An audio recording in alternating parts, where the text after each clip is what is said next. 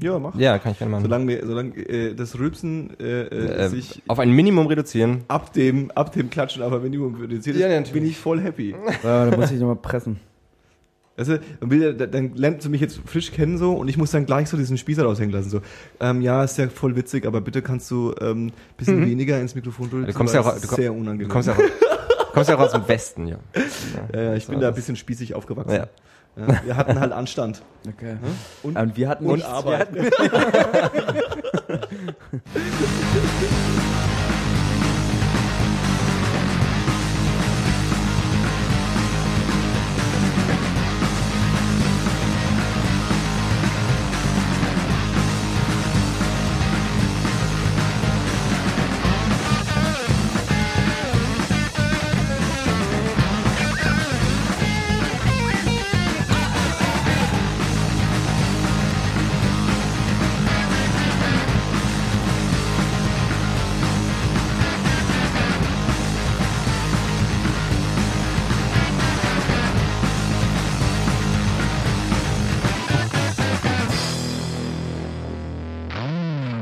ja, hallo Leute, herzlich willkommen zu 1024 mit Folge 45. Wow, wow, wow, wow, wow.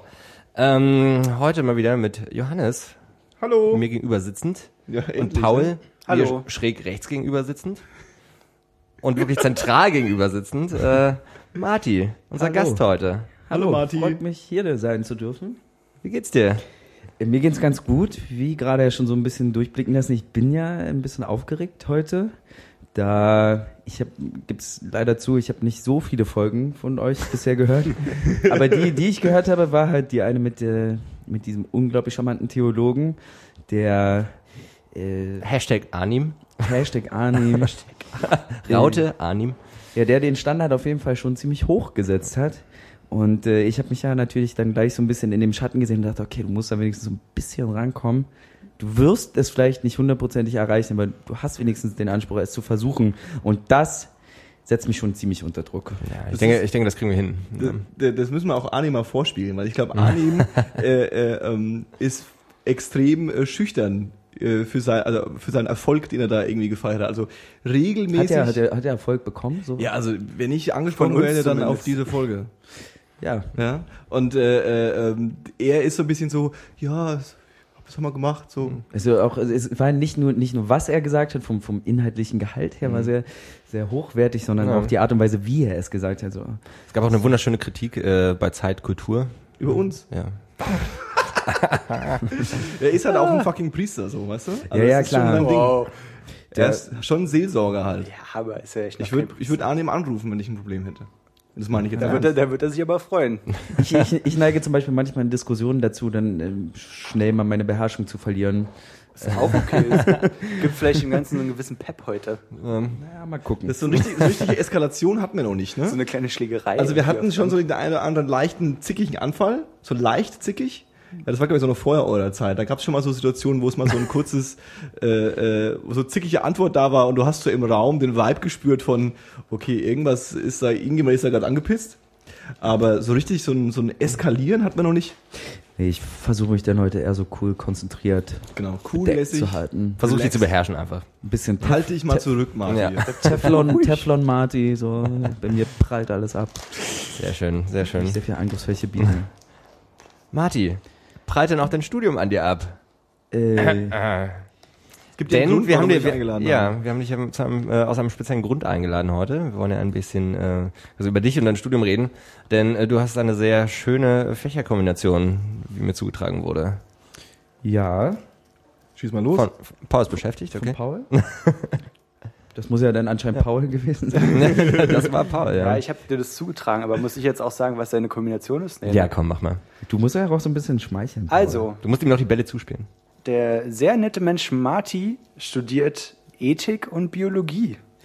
Genau, also äh, um genauer zu sein, Biologie und Ethik. Ich wollte nämlich gerade fragen, was ist die Reihenfolge eigentlich? Da, die, die Reihenfolge ist so, aber es gibt auch keine andere Möglichkeit der Reihenfolge. Also ich, Okay. noch, noch gibt es an der FU nur die Möglichkeit, Bio im Kernfach zu studieren und äh, Philosophie, vergleichende Ethik im Zweitfach. Ah. Was sich jetzt ändert und ich auch sehr bedauere.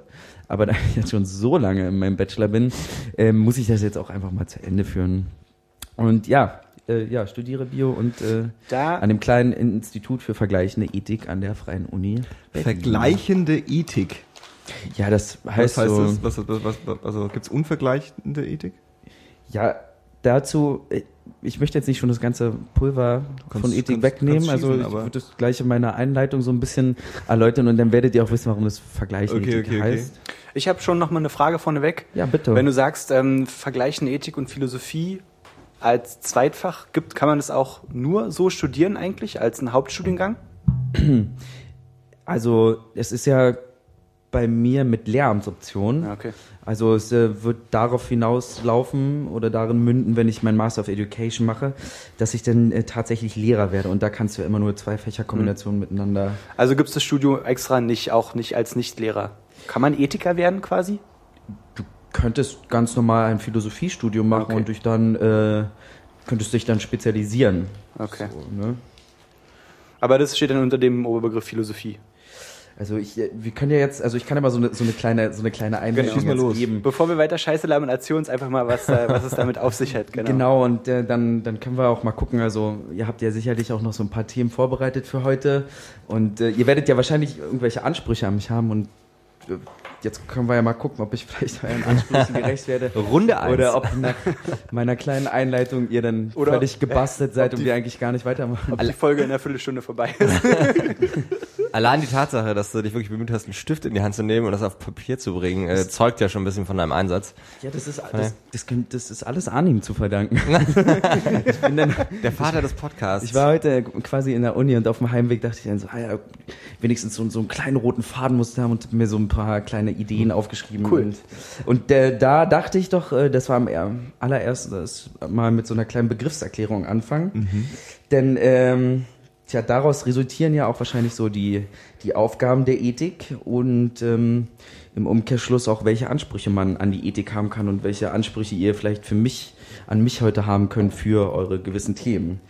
Ähm, und dazu könnte man ja auf jeden Fall jetzt mal festhalten, wenn man jetzt über Ethik spricht, ist mir auf jeden Fall ja in den Sinn gekommen, dass, dass Ethik schon in den, in den letzten Jahren so, so, so einen gewissen Hype erfahren hat. Ne? Also sobald es irgendwo schwierige Themen gab, die irgendwie, wo man das Gefühl hat, die muss man so ein bisschen mit Samthandschuhen anfassen, dann wird immer sofort die Ethik reingeholt. Oder jede Firma, jede große Firma hat irgendwie einen Ethikrat und dann heißt es, ja, das, jetzt haben wir hier das Problem des Genmaises und äh, das geben wir dem Ethikrat.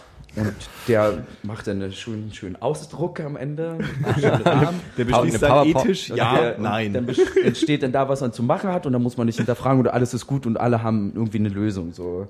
Ähm, ganz so ist es natürlich nicht. ich wollte gerade sagen, aus deiner Ausführung höre ich leichte Skepsis. Ja, das habe ich jetzt schon mal so ein bisschen versucht, subversiv Schön angeteasert. angeteasert.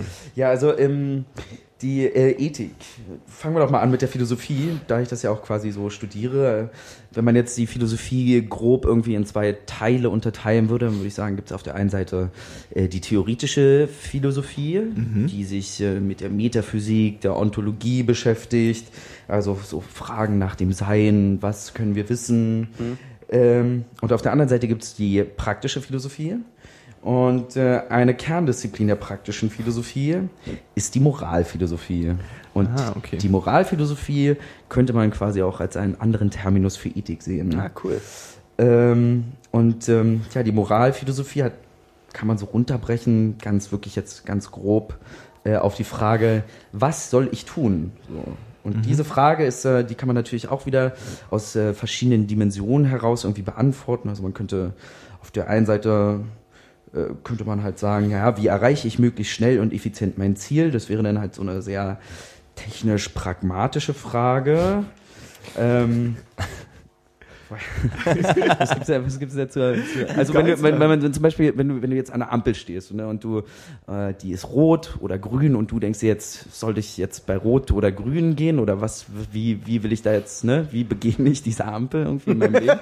Dann könntest du dir halt, könntest du dir da so verschieden herangehen, so einmal halt so technisch pragmatisch und sagst so, ah, ich gehe da jetzt rüber oder die Frage, was ist da gut für mich oder was will ich eigentlich? Das wäre dann so eine sehr ethisch-existenzielle Frage.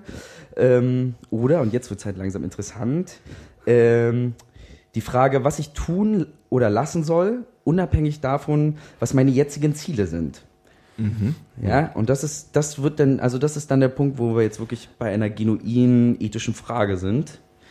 Und eine genuin ethische Frage kann auch nur mit einer ethischen Antwort äh, beantwortet werden.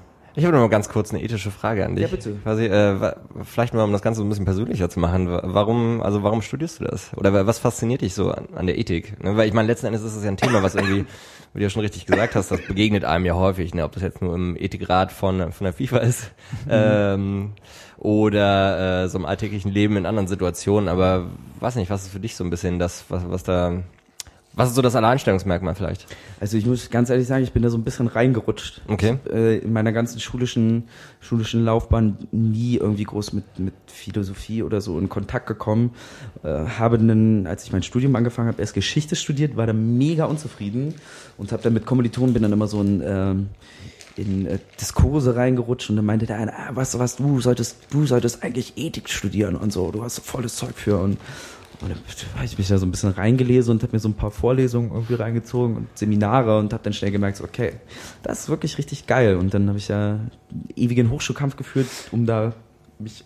Aber um vielleicht mal so ein bisschen den Bogen zu spannen, ich meine, ich kenne ja Martin jetzt schon eine Weile und war es auf immer, auf jeden Fall immer schon jemand, der ähm, ich will jetzt nicht gleich wieder so das Wort Ethik benutzen, aber du warst auf immer äh, auf jeden Fall immer schon jemand, der sich viel für Gerechtigkeit und ähm, ja, richtige Entscheidungen eingesetzt hat. Also auch schon so in der Schule und so, fand ich. Das wollte ich nämlich gerade fragen. So, ist, ist der, der Ethikstudent äh, der Moralapostel? Also ist das so der, der, der quasi äh, äh, ähm, immer irgendwie eine Meinung hat, was äh, jetzt mal so ganz pragmatisch gefragt, was richtig und falsch ist? Also ich, ich, ich gehe mal davon aus, dass der Ethikstudent nicht immer weiß, was richtig und falsch ist, aber grundsätzlich mal eine Meinung hat, was richtig und falsch der, ist. der Ethikstudent weiß wahrscheinlich nicht immer, was richtig und was falsch ist. Also und ich kann jetzt auch ja vor allem nur für mich Ja, ja, klar. Äh, Aber Das wäre ja einfach. Also wenn die Ethikstudenten auf der Welt wissen würden, was richtig und falsch ist, dann müssten wir einfach die immer fragen. und dann wissen wir ja, was richtig und falsch ist. Aber die sagen ja auch immer, es kommt drauf an. Ne? Kommt schon drauf an, aber ich, äh, wenn ich jetzt äh, selbst reflexiv über mich nachdenken würde, dann würde ich schon, glaube ich, sagen, dass ich zu jedem Thema irgendwie was zu sagen habe. Mhm. Natürlich wissentlich, dass es äh, auch ganz andere Sichtweisen gibt und ich nicht immer in der wirklich letzten Konsequenz meine über eine andere stellen kann, aber würde das natürlich schon gerne machen, Ja, ja. ich einfach recht haben will. Jetzt die Frage ist, ist es ethisch richtig? Das ist eine Meinung immer über die andere. Okay. auch, auch, auch dafür finde ich sicherlich irgendwo recht. ähm, ja, ähm, danke, Chriso, dass du mich so komplett aus dem Konzept Ja, wir, wir wollen ja auch eine Bindung herstellen zu dir. Ne? Wir wollen ja. wir wollen ja keinen Frontalunterricht. Wir wollen ja, Tja. äh, wissen. Mich Ähm, interessiert aber schon das äh, Beispiel mit der Ampel. na, dann machen wir das doch. Also dann ist also quasi die Frage, die man sich dann stellt, gehe ich jetzt lieber bei Grün, weil es eventuell für meine Umwelt, äh, jetzt im Sinne von anderen Menschen, Autofahrern, bla bla, besser ist, dass ich nicht einfach bei Rot renne, obwohl ich schnell über die Ampel will. Worauf ich ja längerfristig hinaus wollte, ist ja euch erstmal zu erklären, was eigentlich die, was sozusagen die Aufgaben der Ethik sind. Ja. Ja. Ähm, und da waren wir ja bei diesem, bei dieser letzten Frage, also was, äh, was ich tun oder lassen soll, unabhängig davon, was jetzt gerade meine Ziele sind, so, was ja wirklich eine absolut moralische Frage ist. Ähm, und da kommen wir jetzt auch erstmal zum, da will ich ja jetzt schon mal den, den ersten Unterschied irgendwie so, so einführen. Äh, den Unterschied zwischen erstmal Moral und Ethik. Ähm, wollen, wir, wollen wir das jetzt Ja, so, gerne. Also, da kommt ist- gleich der, der kommt gleich der Lehrer Moral in mir durch. Ich würde jetzt natürlich erstmal so eine Frage stellen, was ihr damit assoziiert. Aber ich Ja, eine Moral für mich ist, also ich kenne es halt von den Märchen, da ist am Ende immer die Moral von der Geschichte ist halt so und so, also eine Lehre, die man daraus zieht, die ähm, in den meisten Fällen zu einem besseren Verhalten führt, würde ich sagen. Ich würde fast behaupten, dass Moral eher so, also was was ist, was was so eine übergreifende äh, äh, Haltung ist, die man hat und an der man dann seine Entscheidungen äh, äh, äh, abarbeitet. So, das ist moralisch richtig. Also ich glaube, das ist moralisch richtig. Und deswegen gehe ich jetzt bei äh, äh, nicht nicht bei Rot über die Ampel. Äh, äh, das wäre so, also das wäre so dieses, dieses, dieses nicht quasi äh, äh, kon konkret jetzt dieses Problem äh, sich überlegt, sondern eher so, man hat schon so ein Mindset an, an, an, an Werten irgendwie, die man halt irgendwie dann immer anwenden kann. Richtig, also da seid ihr jetzt beide eigentlich schon. das, habt ihr, das habt ihr schon so ganz gut intus irgendwie. Also richtig, eine ne Moral, die kriegt ja jeder irgendwie durch, durch seine Erziehung, durch seine Sozialisation schon mit, äh, die sich auf bestimmte Normen und Werte gründet und die dir halt ja ganz klar in einer bestimmten Situation sagst, wie du dich verhalten sollst. Ähm, das geht natürlich der Ethikunterricht weiter, denn mhm. der Ethikunterricht ist ja kein Moralunterricht in dem Sinne, dass, dass man lernt, du sollst so und so machen, mhm. sondern der Ethikunterricht geht ja da schon so ein bisschen weiter. Und ähm, die Ethik ist dann sozusagen noch ein größeres, höheres Konzept, die erstmal versucht, einfach Moral zu erklären mhm. und die auch Moral untersucht. So. Mhm. Ähm, und da kommen wir wieder zu dieser dritten Frage, ne, was ich äh, tun und lassen soll, unabhängig von dem Ziel, was ich gerade erreichen will. Ähm, da gibt's ja die verschiedensten Antworten darauf, wie, was soll ich tun und was nicht und mhm. so.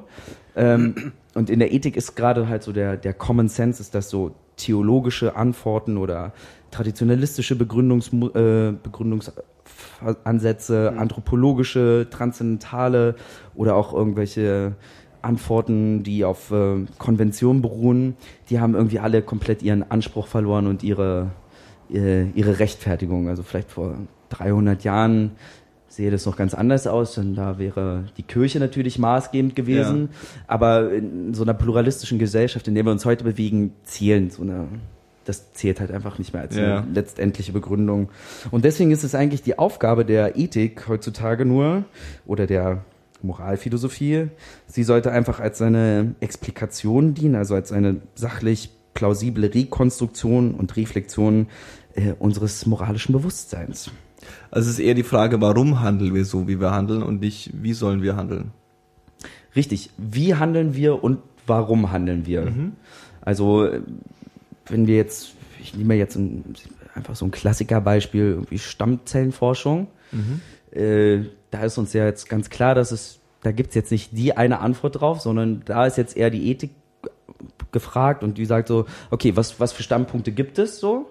Wie bauen sich diese Standpunkte, wie sind die aufgebaut? Sind die in sich irgendwie schlüssig? Dann werden die untersucht so.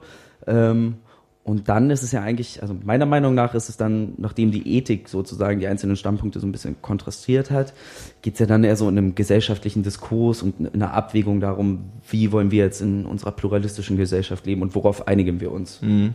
So, und der Ethik, die Ethik ist mehr dazu da, so den Leuten die Sache näher zu bringen. Versteht das? Ja, könnte man das, könnte man sagen, dass äh, ähm, wenn du so eine Entscheidung äh, äh, ähm, vor dir liegen hast, ähm, und dass sich die Ethik so ein bisschen darum kümmert, wie, sag jetzt mal, die, die irrationale Besch äh, äh, äh, Entscheidung, äh, also rationale Entscheidung, es ist keine Ahnung, irgendwie eins, ich weiß nicht, das ist keine Entscheidung, aber äh, äh, ähm, irrational hatte immer was mit irgendwie äh, mit einem Wertesystem zu tun, mit einem, mit, einem, mit einem Gefühl und mit einem, keine Ahnung, mit einer Moral und mit irgendwas, was mit die ganzen Buzzwords, die wir jetzt irgendwie in den Baum geworfen haben. Und äh, äh die Ethik beschreibt quasi, wie und warum Leute zu äh, sie, äh, äh, zu ihrem Standpunkt zu ihrem Standpunkt kommen quasi. Genau. Also Wobei ja da wahrscheinlich auch rational auch eine auch ein auch ein Herangehensweise sein könnte, oder? Klar, du kannst ja also rational ist ja ein Synonym für vernünftig, also du benutzt irgendwie deine Vernunft. Es gibt natürlich auch unvernünftige Ansätze, ja. die ja aber meistens in einem Diskurs, also keiner von sich würde ja sagen, äh, so wie ich die Sache sehe, das ist völlig unvernünftig, aber mhm. äh, ich stehe da trotzdem ja, hinter. Also irgendwie sind ja auch Leute, die eine komplett äh, gegensätzliche Ansicht zu einem Thema haben, die würden ja trotzdem von sich sagen, so ich bin da ultra vernünftig und gehe rational an die Sache ran. Aber was ist denn zum Beispiel mit dem Rauchen tatsächlich? Ne? Also letzten Endes weiß ja jeder, dass es unvernünftig ist und dass mhm. es halt äh, zumindest für den eigenen Körper irgendwie äh, ethisch hinterfragbar ist, ob man das jetzt machen sollte und letzten Endes macht es ja doch jeder. Ne? Ja klar, der Mensch ist ja halt nicht nur ein rationales Wesen oder so ein Vernunftwesen, sondern auch ein triebgesteuertes und äh, so wie Kant das ja sagt, äh, der, der Mensch steht quasi die ganze Zeit in einem Kampf zwischen seinen Trieben und seinem moralischen Handeln. Und wenn ich jetzt hier gerade so genüsslich an meiner Zigarette ziehe, dann ist es ja durch meine Vernunft ziemlich klar und schnell einsehbar, dass es nicht gut für mich ist. Aber es ist halt mega cool. ja, was im Endeffekt ähm, wieder ein Wert ist, äh, äh, äh mit dem man das dann begründet. Ja? So könnte ich es begründen, genau, durch mhm. soziale Anerkennung. Mhm. Ähm, ja, Also würde ich das mal so zusammenfassen, dass wenn ich jetzt eine große Firma bin und ich habe einen Ethikrat, dann gehe ich nicht zu dem Ethikrat, um zu fragen, hey, was soll ich tun, sondern dann gehe ich eher zum Ethikrat, um zu sagen, hey, ist das Problem, sagt mir, was wären die verschiedenen Herangehensweisen, was sind die verschiedenen Standpunkte, wie könnte man damit umgehen? Und dann würden die halt mehr oder weniger sagen, naja, du könntest so und so handeln, dann wäre es aber uncool und du könntest so und so handeln, wäre schon besser. Aber die schreiben dir dann nicht vor, ähm, mach das mal lieber nicht, also oder mach das nicht quasi. Also nicht eine Ja- oder Nein-Entscheidung. Das weiß ich nicht so genau. Hm. Ich glaube, das kann auch immer unterschiedlich sein. Also du könntest mich ja jetzt auch, wenn du, wenn du mir einen bestimmten Sachverhalt gibst und dann würdest du sagen, so Marti, ich möchte jetzt von dir so eine ethische Einschätzung Hm. und ich möchte auch irgendwie ein ethisches Urteil da, dazu haben. So, dann könnte ich das natürlich machen. So, Hm. ich würde dann wahrscheinlich erstmal versuchen, okay, was, was gibt's da so für, für verschiedene Sichtweisen auf diese Dinge? Dann geht's erstmal darum, die erstmal herauszufinden Mhm. und die, die irgendwie darzulegen. Und an dem Ende bin ich natürlich immer noch Marty, der da irgendwie, Ja, ja. Äh, der noch ein, ein klares Urteil dazu geben könnte. Und ich würde es dann halt argumentativ irgendwie untermauern Mhm. und sagen, so, ich berufe mich da und darauf. Und am Ende, unterm Strich, ist für mich das höherwertig als das Mhm. und das, weil so und so. Aber dann musst du dir natürlich immer vor Augen halten, es ist halt immer noch nur ein ethisches Urteil von Ja, okay. Marty. Ne? Ja. Da gibt es wahrscheinlich auch Leute, die ganz anders sind. Ja. So. Also wenn wir jetzt, äh, keine Ahnung, wenn jetzt eine Bank zu mir kommen würde, ja, wenn jetzt die Deutsche Bank zu mir kommen würde und sagen würde, Herr Altmann, so äh, geben Sie mir doch mal ein ethisches, äh, ethisches Urteil zu Hedgefonds und so, dann würde ich wahrscheinlich ein ganz anderes äh, Urteil fällen Ja. als zum Beispiel der gute alte Adam Smith oder so. Wer kennt die nicht? Wer kennt die nicht?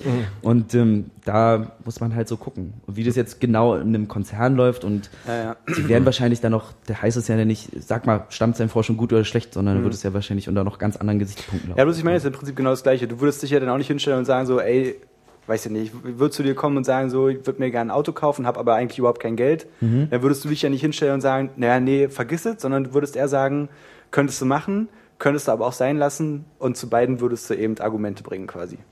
Genau. Hm. Und das ist, und, und das mag jetzt vielleicht ein bisschen ernüchternd klingen, so weil viele Leute, glaube ich, halt in der Ethik so eine riesige Hoffnung gesehen haben, die Hm. uns den, den Weg aus allem irgendwie führt. Aber wir müssen uns halt ja immer vor Augen führen, wir, wir leben halt in einer pluralistischen Gesellschaft und wir müssen uns auch langsam eingestehen, auf irgendwie die letzten Fragen gibt's keine Antworten und irgendwann prallen da schon so bestimmte Sichtweisen aneinander, wo man halt dann nicht mehr sagen kann, okay, das ist Okay. jetzt äh, höher als das andere. Also fangen wir mal an, wenn ich jetzt sagen würde, so für mich ist nur der Materialismus vorherrschend und dann kommt Armin und würde halt sagen, naja, aber für mich ist die theologische Sichtweise so, ne? Und dann kann man da irgendwann nicht mehr sagen, so, okay, Ja. Gibt es denn trotz allem, also trotz Pluralismus äh, und ähm, ja verschiedenen sozialen Backgrounds und und und weiß nicht, findest du, dass es gibt eine Art übergreifende Moralvorstellung, also eine vielleicht global gesehene oder sollte es die geben vielmehr? Weil letzten Endes ist es ja so, ne, dass äh, oder würde man ja von ausgehen, dass irgendwie die eigene die eigene ethische äh, Grundeinstellung zu was, was weiß ich nicht äh, ja irgendwie im höchsten Maße subjektiv ist eigentlich, ne? Die ist schon subjektiv, aber ähm, ich glaube, man, also ich, ich weiß auf jeden Fall, dass es, dass es bestimmte Werte gibt. Ich fang, reden wir mal erst gar nicht von Moral. Moral ist ja dann schon wieder so, ein- so zu viel zu groß vielleicht. Aber es gibt auf jeden Fall bestimmte Werte, die ich nicht vielleicht als universal ansehen würde, aber wo man schon sagen kann, egal wo du auf der Welt bist, so es gibt schon so ein paar Werte, die werden überall geteilt, so wie zum Beispiel äh, Menschenrechte? Naja, hm. Schon schwierig. Ja. Schon, schon schwierig. nee, aber ich meine, könnte das sowas sein im Prinzip, wenn das, sagen wir mal, jetzt alle auf der Welt tatsächlich einhalten würden? könnte Ja, aber das ist ja die Frage. Also das ist ja keine Was wäre wenn Frage, sondern wie ist es jetzt gerade? Ja, aber ich meine, ich meine jetzt mal, also jetzt mal völlig ohne Wertung, dass auf der Welt eine Menge Scheiße schief läuft, kann man sagen, dass quasi die, die Erarbeitung der Menschenrechte einen ethischen Hintergrund gehabt hat. Also dass man sich spezielle Fragen gestellt hat und gesagt hat, eigentlich müsste es insgesamt so und so aussehen. Wollen wir das irgendwie festlegen? Ja, Menschenrechte ist natürlich schon wieder so eine Sache. Ne? Da, da, ist, äh, da ist ja schon sehr, sehr viel davor passiert, um dass wir zu den Menschenrechten gekommen sind. Und die Menschenrechte sind ja jetzt auch nicht eine, die sind ja eine Errungenschaft, die, die in unserer menschlichen Geschichte bisher einen relativ kurzen Zeitraum einsetzen. Aber so, so ganz basale Dinge wie zum Beispiel Hilfsbereitschaft oder so, das sind zum Beispiel Werte, die du egal wo, in welcher Gesellschaft, wo du, ob du in irgendwelchen indigenen Völkern unterwegs bist, in Afrika Mhm. oder in Europa, das sind zum Beispiel so Werte, die überall geteilt werden. Mhm. Und da gibt's schon, glaube ich, so ein paar, die, die weltweit schon so, ähm, ich weiß nicht, ob man universal, universal Allquantoren sind immer schwierig, so, ne? Aber es gibt auf jeden Fall, glaube ich, schon so ein paar Punkte, wo sich jeder Mensch sagen würde, ja, da gehen Also wenn mit. ich mir das so, wenn ich mir das gerade so vorstelle, so also über die Menschheit äh, äh, übergreifende äh, Werte, die irgendwie da, also da würde mir spontan einfallen irgendwie äh, auf der einen Seite, also deswegen ist es ein bisschen absurd, weil es sich meistens öfter mal widersprechen könnte, so der Egoismus, so der Selbsterhaltungstrieb. Es ist wichtig, dass ich weiterkomme, so und dann so in der nächsten Stufe, dass meine Nahen weiterkommen und in der übergeordneten Stufe, dass alle irgendwie weiterkommen. Wobei die sich ja dann wahrscheinlich bei genug Fragen wieder widersprechen. Und dann ist es dann wieder die Frage, wie du äh, äh, äh, gepolt bist, dass du sagst, irgendwie, es gibt ja auch mal so, gibt auch mal so die These, dass es, äh, wie heißt es, wenn man äh, will, dass es an, an, an Menschen gut geht, Altruismus? Altruismus gar nicht gibt, sondern dass es im Endeffekt eher so ein, wieder so ein aus dem eigenen Ego gesteuerte äh, äh, Idee ist, die dazu führt, dass man sich selbst besser fühlt, aber man, das ist so verpackt in dem, in dem, in dem, Ja, also, als, äh, also, du hast jetzt diesen, diesen Begriff Egoismus halt reingeworfen, ne? Da könnte man, man könnte sich jetzt irgendwie fünf Stunden lang erstmal, äh, könnte ich mich über diesen Begriff Egoismus auslassen. Da gibt's halt den Egoismus nach Schopenhauer und äh, Max Stirner hat als, der hat zum Beispiel, der hat einen ganz, ganz interessanten Turn in Egoismus reingebracht. Der hat gesagt so, also klar, der Mensch ist egoistisch und möchte, dass es einem gut geht, Ja. aber es ist quasi nur möglich, dass es mir gut geht, wenn es meinem Umfeld gut, geht, ja. gut geht. So, ne? Und dann hast du da schon so eine ganz andere Perspektive auf Mhm. Egoismus. Und äh, also Ja, aber so, so, so die Sichtweise, weißt du? Also, dass man sagt, also selbst wenn, wenn, wenn man quasi sich aus, aus dem Egoismus heraus wieder ableitet, dass das jetzt auch okay ist, dass es anderen gut geht oder dass es auch wichtig ist, dass es anderen gut geht. Aber so die Sichtweise, so am wichtigsten ist es erstmal, dass es mir gut geht und wenn ich daraus ableiten kann, dass es allen anderen auch gut gehen muss, dann ist das quasi die nächste Stufe. Beziehungsweise andersrum gesehen, dass es auch wirklich den Wert geben könnte, ich will, dass es den anderen allen gut geht. Und daraus schließe ich dann wieder in der, also eher, wobei das ist dann wieder das gleiche, was ich gerade gesagt habe. Ich bin auch nicht für Philosophie gedacht.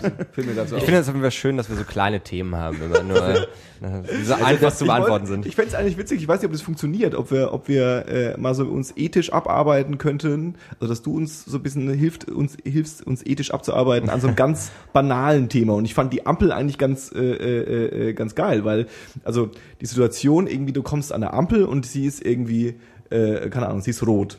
Gehst du jetzt drüber, ja oder nein? So, ja. Also ich glaube, die Antwort ist relativ einfach, wenn da irgendwie viel Verkehr ist. Du willst dir ja nicht dein eigenes Leben irgendwie äh, opfern. Aber was ist denn jetzt, wenn ein bisschen weniger, also du würdest es Also- theoretisch schaffen, drüber zu rennen. Also ja? wenn, wir, wenn wir mal dieses, dieses Ampelbeispiel, da kann ich euch, nehmen wir mal so einen, so einen ethischen Klassiker zum Ja. Beispiel. Den könnte ich jetzt, kann ich dieses Beispiel auf die Ampel ummünzen? Ja, könnte ich. Stammzellenforschung auf Ampeln? Also, ähm, da ist quasi eine rote Ampel und du stehst jetzt davor und du entscheidest, du musst dich entscheiden, gehe ich rüber oder gehe ich nicht. So, und wenn du und angenommen, du müsstest, du müsstest jetzt aber zum Familientreffen Ja. und würdest, äh, wenn du jetzt an der roten Ampel stehen bleibst, fünf Minuten zu spät kommen. Und deine Oma hasst es, wenn du fünf Minuten zu spät kommst. So, und dann gibt's jetzt, äh, dann su- suchst du dir wahrscheinlich, okay, du musst jetzt irgendwie gucken, so, was mache ich und äh, was, was habe ich da für Möglichkeiten, jetzt eine Rechtfertigung zu finden. Dann gibt es zum Beispiel den, den Utilitarismus. Der geht davon aus, er fragt sozusagen, der bewertet eine, eine Handlung immer danach, was das äh, meiste Glück für die Gesellschaft bringt. So. Okay. Und wenn das jetzt, wenn du jetzt halt weißt, okay, ich komme jetzt halt gleich fünf Minuten zu spät, dann gehe ich über diese rote Ampel einfach rüber, komme pünktlich und dann geht's den meisten Leuten gut. Und dann auf der anderen Seite, das ist halt äh, die Deontologie oder als, als der Hauptvertreter Immanuel Kant und der würde sagen, ja, es kommt nicht auf die Konsequenz deiner Handlung an, sondern auf, äh, auf das Motiv deiner Handlung.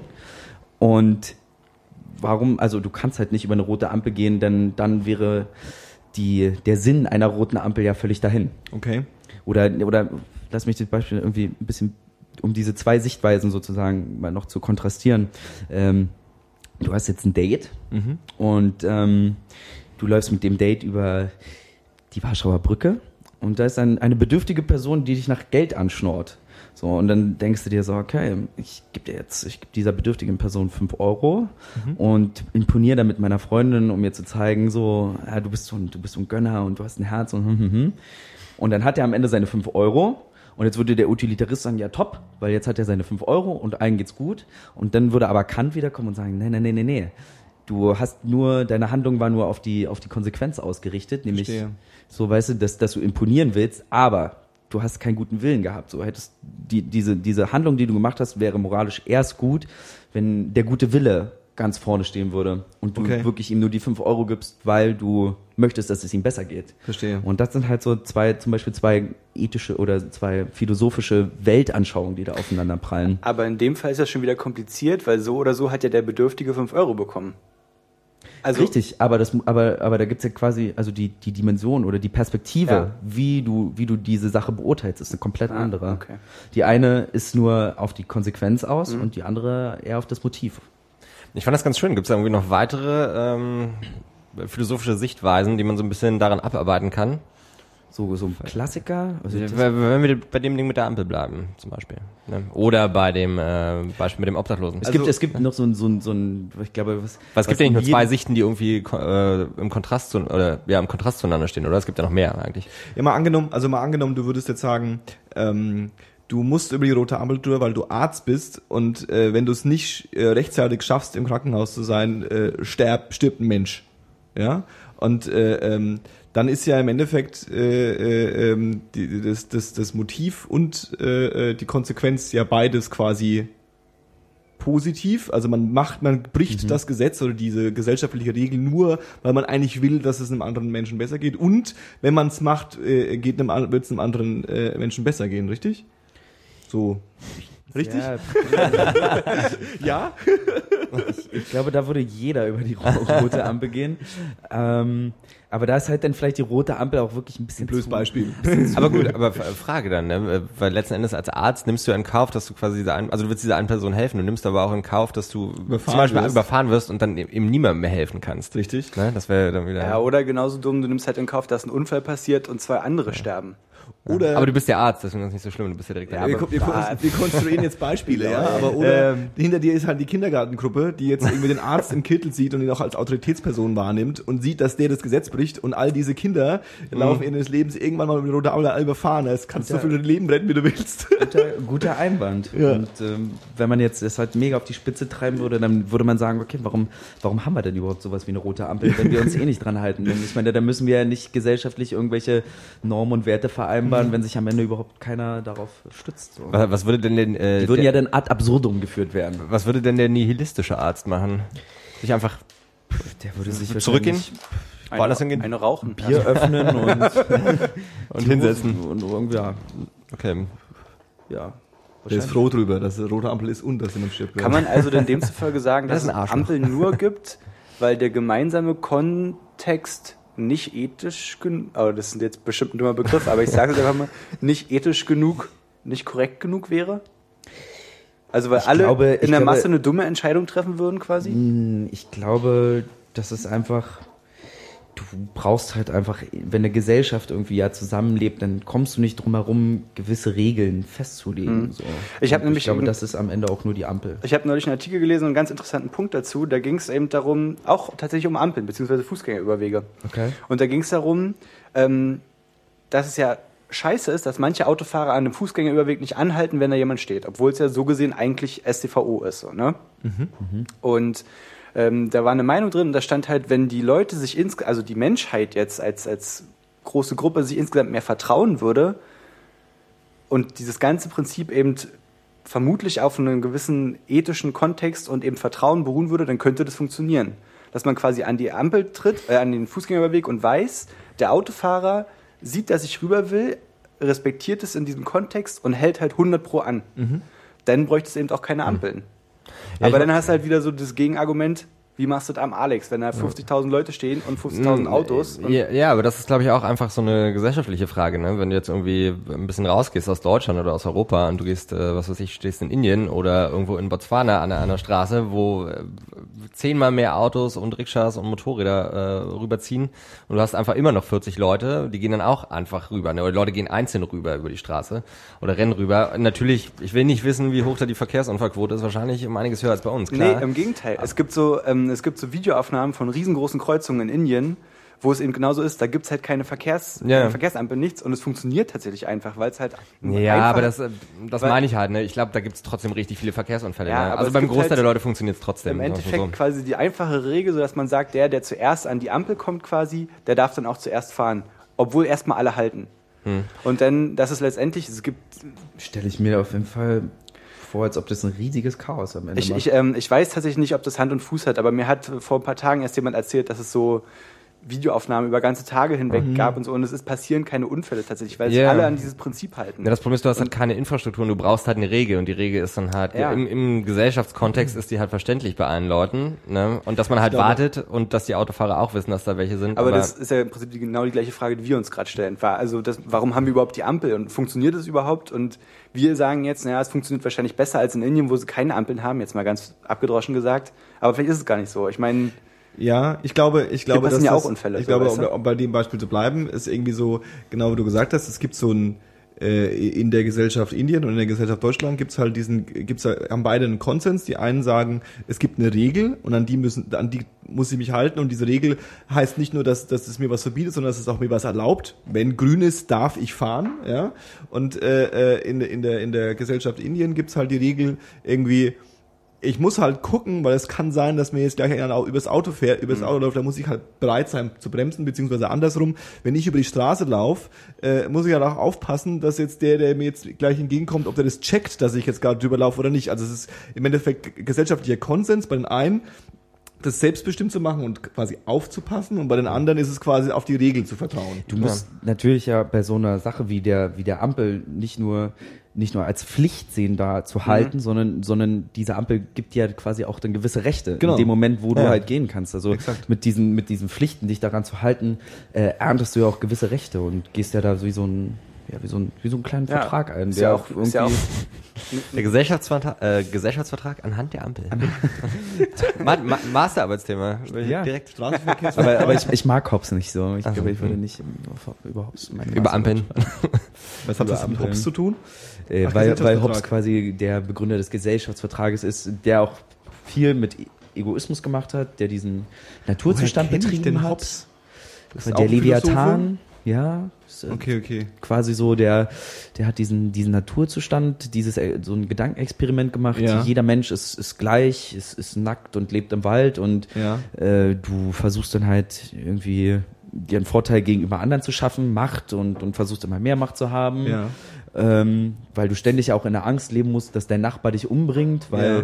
du würdest ja nicht mehr mehr das Feld bestellen, denn wenn du die, dir die Ernte einfährst, kommt dann einfach der Nachbar, schlägt dich tot und dein ganzes Korn so. Ja. Und ähm, dieses Zusammenleben muss halt in irgendeiner Form geregelt werden und deswegen gibt es den Gesellschaftsvertrag, in dem Verstehe. du als freies Wesen deine Souveränität an einen Souverän abgibst, Ja. ähm, der dann sozusagen darüber entscheidet, der Gesetze macht und und wenn der dann aber halt ganz doll missbaut, kann dieser Gesellschaftsvertrag aufgekündigt werden und neuer. Okay, okay, so verstehe, ungefähr. verstehe. Das, er, das war, das war, der war das, der das, das Konzept Staat so ein bisschen eigentlich irgendwie Ja, also, auch hergeleitet dadurch, ne? Kann, ja, äh, Oder irre ich mich vielleicht, grad? weiß ich nicht. ich habe den, ich hab den eher im politischen Kontext gerade im Kopf, vielleicht irre ich mich gerade. Ja, ja, das ist, das geht sehr in den, in den politischen Dings, aber mm, Kontext. Aber man muss sich natürlich auch vor Augen führen, er hat dann natürlich auch ein sehr schwieriges Menschenbild, ne? Wenn, Ja. man, wenn man davon ausgeht, so, okay, der Mensch würde sich auf jeden Fall, also er hat ja auch diesen, diesen, dieser Ausspruch, der Mensch ist dem Mensch ein Wolf oder so. Ja. Er ist ja auch in einer, in einer Zeit groß geworden, wo sehr viele Kriege waren und so. Und der hat natürlich schon ein etwas anderes Menschenbild als zum Beispiel ein romantischer Rousseau oder so, Verstehe ich. wo dann noch Liebe und so, so Sachen hinzukommen. Um, um jetzt mal diesen, äh, äh, ähm, die Klammer um von unserem wahllosen äh, äh, Ethik Ethik äh, äh, äh, Diskurs äh, wieder ein bisschen zuzumachen und sagen okay okay das war jetzt Ethik das haben wir jetzt verstanden also auf jeden Fall eine sehr, auf eine sehr also ein bisschen so windige und gefährliche Straße begeben. ja, also schma schmeißt den Ethikbegriff in, in, in eine Runde Unwissender und die äh, und die diskutieren sich über Kopf und Kragen ja äh, Aber ähm, ist auch interessant, dass einfach total. nur eine, eine, eine kleine Ampel ausreicht. Ne? Ja, das eine Scheiß. Ampel. total total Dann wird hier mega einer abgerissen. Ähm, und die, also die, die Klammer wieder zuzumachen und jetzt quasi die andere Klammer aufzumachen, was ja eigentlich die erste Klammer ist, ist dann Biologie. Also wie verbindet sich quasi dann äh, ähm, dein Biologiestudium mit deinem Ethikstudium? also erstmal verbindet sich das an der Uni überhaupt gar nicht. so, ja, du studierst einfach Biologie. Ich hab, wollte Bio-Lehrer werden in Ja. äh, erster Instanz und war dann mit Geschichte nicht so zufrieden, habe dann zu Ethik gewechselt, habe dann aber witzigerweise herausgefunden, ähm, dass diese Kombination, Paul, kannst du mir noch vielleicht eine Zigarette oder so? Klar. Danke. Dass diese Kombination Bio und Ethik eigentlich wunderbar harmoniert. So. Mhm. Also ich bin ja quasi, wenn ich, wenn ich an der Uni unterwegs bin, ich bin in so quasi zwei komplett verschiedenen Welten unterwegs. So. Ja. Welt 1 ist die, die kalte, rationale Naturwissenschaft, so, Genau, ja. wo kaum irgendwie, also ich, ich überspitze es jetzt um Schon, ist schon gut. der, sie war jetzt kein Seitenhieb gegen dich, sondern es sollte nur der Ja, ja. Irgendwie dienen. Ähm, also wo halt, wo halt sehr wirklich naturwissenschaftlich, sehr wissenschaftlich an Sachverhalte rangegangen wird. So. Ähm, und auf der anderen Seite bewege ich mich dann halt in so einem sehr geisteswissenschaftlichen Kontext. Ähm, Kannst du denn, also gibt es einen Unterschied zwischen Biologiestudenten und äh, Philosophiestudenten? Also Verallgemeinerung ist natürlich nie sinnvoll, klar, aber äh, gibt es da irgendwie Merkmale von beiden, die irgendwie so sehr konträr sind? Können wir einfach mal ethisch diskutieren, ob der ob so jetzt da wieder die seine Vorurteile unbedingt hören wirklich Also so- wenn du diese Vorurteile sehen möchtest, dann siehst du die wahrscheinlich auch so, wenn, weil die Dinge sind auch oft so, wie man sie am Ende ne, interpretiert und sehen möchte. Äh, Und dann kannst Das du geht aber in eine komische Richtung gerade. Dann kannst Ähm, du, also ja, dann erkennst du natürlich schon einen Biostudenten, kannst du dann ganz klar von einem, von einem Philosophiestudenten unterscheiden. Aber ich glaube, das liegt einfach daran, weil diese, wenn du, wenn du dich sehr lange mit einem Thema beschäftigst, ist halt deine Sicht auf die Welt einfach eine ganz andere. So. Und das kannst du prinzipiell ja auch überhaupt gar keinen zum Vorwurf machen. Nee, nee, darum geht's ja nicht. Ähm, aber ja, du kannst schon. Ich würde mich jetzt dazu hinreißen lassen und sagen, ja, du kannst schon erkennen, dass es Unterschiede zwischen Biologen und Philosophen Hm. Spätestens, wenn sie das Reden anfangen wahrscheinlich, ne? ich weiß nicht, ich- also ich ich hatte mal eine so eine wirklich witzige Situation in so einer Vorlesung von, von Neurobiologie. Äh, Sagt euch, sagt euch das Leib-Seele-Problem etwas? Nee. Also da geht es quasi so um die Frage, ähm, also auch weiterführende Fragen, so was ist Bewusstsein? Äh, ist, ist, bist du, Chriso, bist du wirklich nur du und dein, was, man jetzt auch immer unter Seele verstehen mag, aber Ja. bist du nur das Produkt deiner synaptischen Verbindung im Kopf? Ist das Chriso oder ist da irgendwie noch ein bisschen mehr wie das, was man jetzt im Volksmund irgendwie Seele bezeichnet, Mhm. so, so quasi so ein Dualismus oder nur ein Materialismus? Und ähm, da hatte der, und also ich hatte dieses diese, das, so eine, so auch so eine Klassikerdebatte irgendwie in der Philosophie, Leib-Seele-Problem, die irgendwie nie wirklich äh, aufgelöst wird und demnächst auf jeden Fall. Aber natürlich durch, durch voranschreitende Neurowissenschaften und so geht's immer auf jeden Fall in so eine Richtung, wo man sagen muss, so, okay, wir haben jetzt das Gehirn schon viel mehr verstanden als so vor 20 Jahren. Wir haben bestimmte Vorgänge viel besser herausgefunden und deswegen könnten wir halt sagen, es geht in so eine materialistische Richtung, ja. Und dann hat der Professor dann halt in der Vorlesung gesagt, einfach nur so in einem Nebensatz, ja, und damit ist quasi auch der, der Dualismus ist damit einfach widerlegt und, hm, hm. und dann saßen dann halt einfach 400 Biologiestudenten, die mitgeschrieben haben und abgenickt haben. und ich halt einfach ganz genau wusste, das ist total Quatsch, was er gerade erzählt hat. Bin auch nach der Vorlesung hin, hab so gesagt, wie können Sie sagen, dass der Dualismus äh, überwunden wurde und der ist überhaupt nicht überwunden und wahrscheinlich wird er auch so schnell nicht überwunden werden. Also ja, aber aber die Neurowissenschaft hat uns doch gezeigt, dass es in die und die Richtung geht. Dann habe ich gesagt, aber das ist ja kein Beweis dafür, dass, dass der Materialismus wahr ist. Und dann hat es auch ernsthaft nächste Stunde nochmal revidiert. Aber das ist halt so, das ist für mich auf jeden Fall ein ganz klarer, ein ganz klarer Unterschied, so, dass, äh, dass du als, als Ethiker oder als, als Philosoph viel reflektierter über bestimmte Sachen nachdenkst, so, ne? Also, wenn du halt, keine Ahnung, wenn du X hörst, dann denkst du dir, okay, was ist X? Wo kommt X her? Wie steht X zu sich selber? Wie steht, wie steht X zu der Welt? so, ne? und als Biologe ne, denkst du dir so, ah ja, da ist X. So, ich, und jetzt kann ich jetzt noch gucken, woraus besteht X so. Warum steht X an der Ampel? Was macht X? Und so, aber da gibt's auf jeden Fall schon so eine andere Sichtweise auf die Dinge. Auf die, Und- auf die Gefahr hin, dass äh, äh, ich jetzt schon wieder ins äh, übernächste Thema springe, aber ich finde es gerade ganz spannend, weil es eigentlich ganz gut meiner Meinung nach Biologie und äh, äh, Ethik zusammenbringt. Eben genau dieses Beispiel, von dem du gerade gesprochen hast, Leib und Seele und so. Ja, also wir hatten äh, im Vor Vorgespräch ja kurz mal so die die die die äh, These reingeworfen, dass wir vielleicht auch über Transhumanismus sprechen wollen. Und das ist ja im Endeffekt so, wie ich äh, das äh, äh, äh, immer verstanden habe, wenn man irgendwann mal an den Punkt kommt zu sagen, okay, äh, das Gehirn ist irgendwie, äh, was weiß ich, Synapsen, nee, was ist das Gehirn, die die äh, da irgendwie zusammen. Also das, also da ging es ja, ja. eher um die Frage, was, was bist du jetzt? Ja, ja, genau, genau. Bist Und, du wirklich nur dein Gehirn? Genau, ist und und und die die die die ähm, die die die ver verrückten Transhumanisten kommen ja auf die Idee, dass sie sagen, okay, irgendwann ist es möglich, das Gehirn genau exakt zu kopieren und digital irgendwie abzulegen zum Beispiel. Und dann ist die Frage, ist dann dein Bewusstsein digital oder nicht?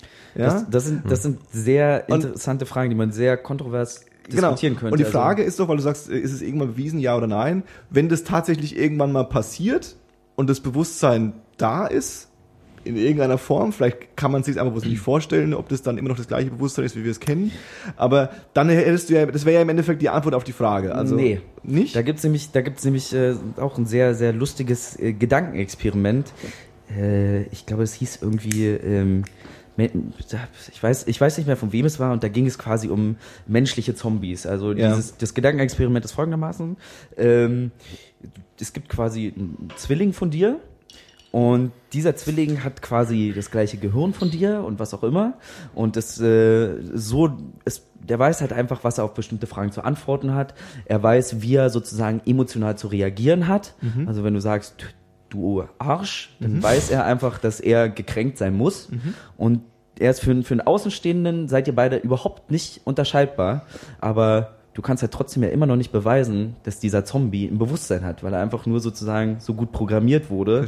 Äh, mit dir zu interagieren.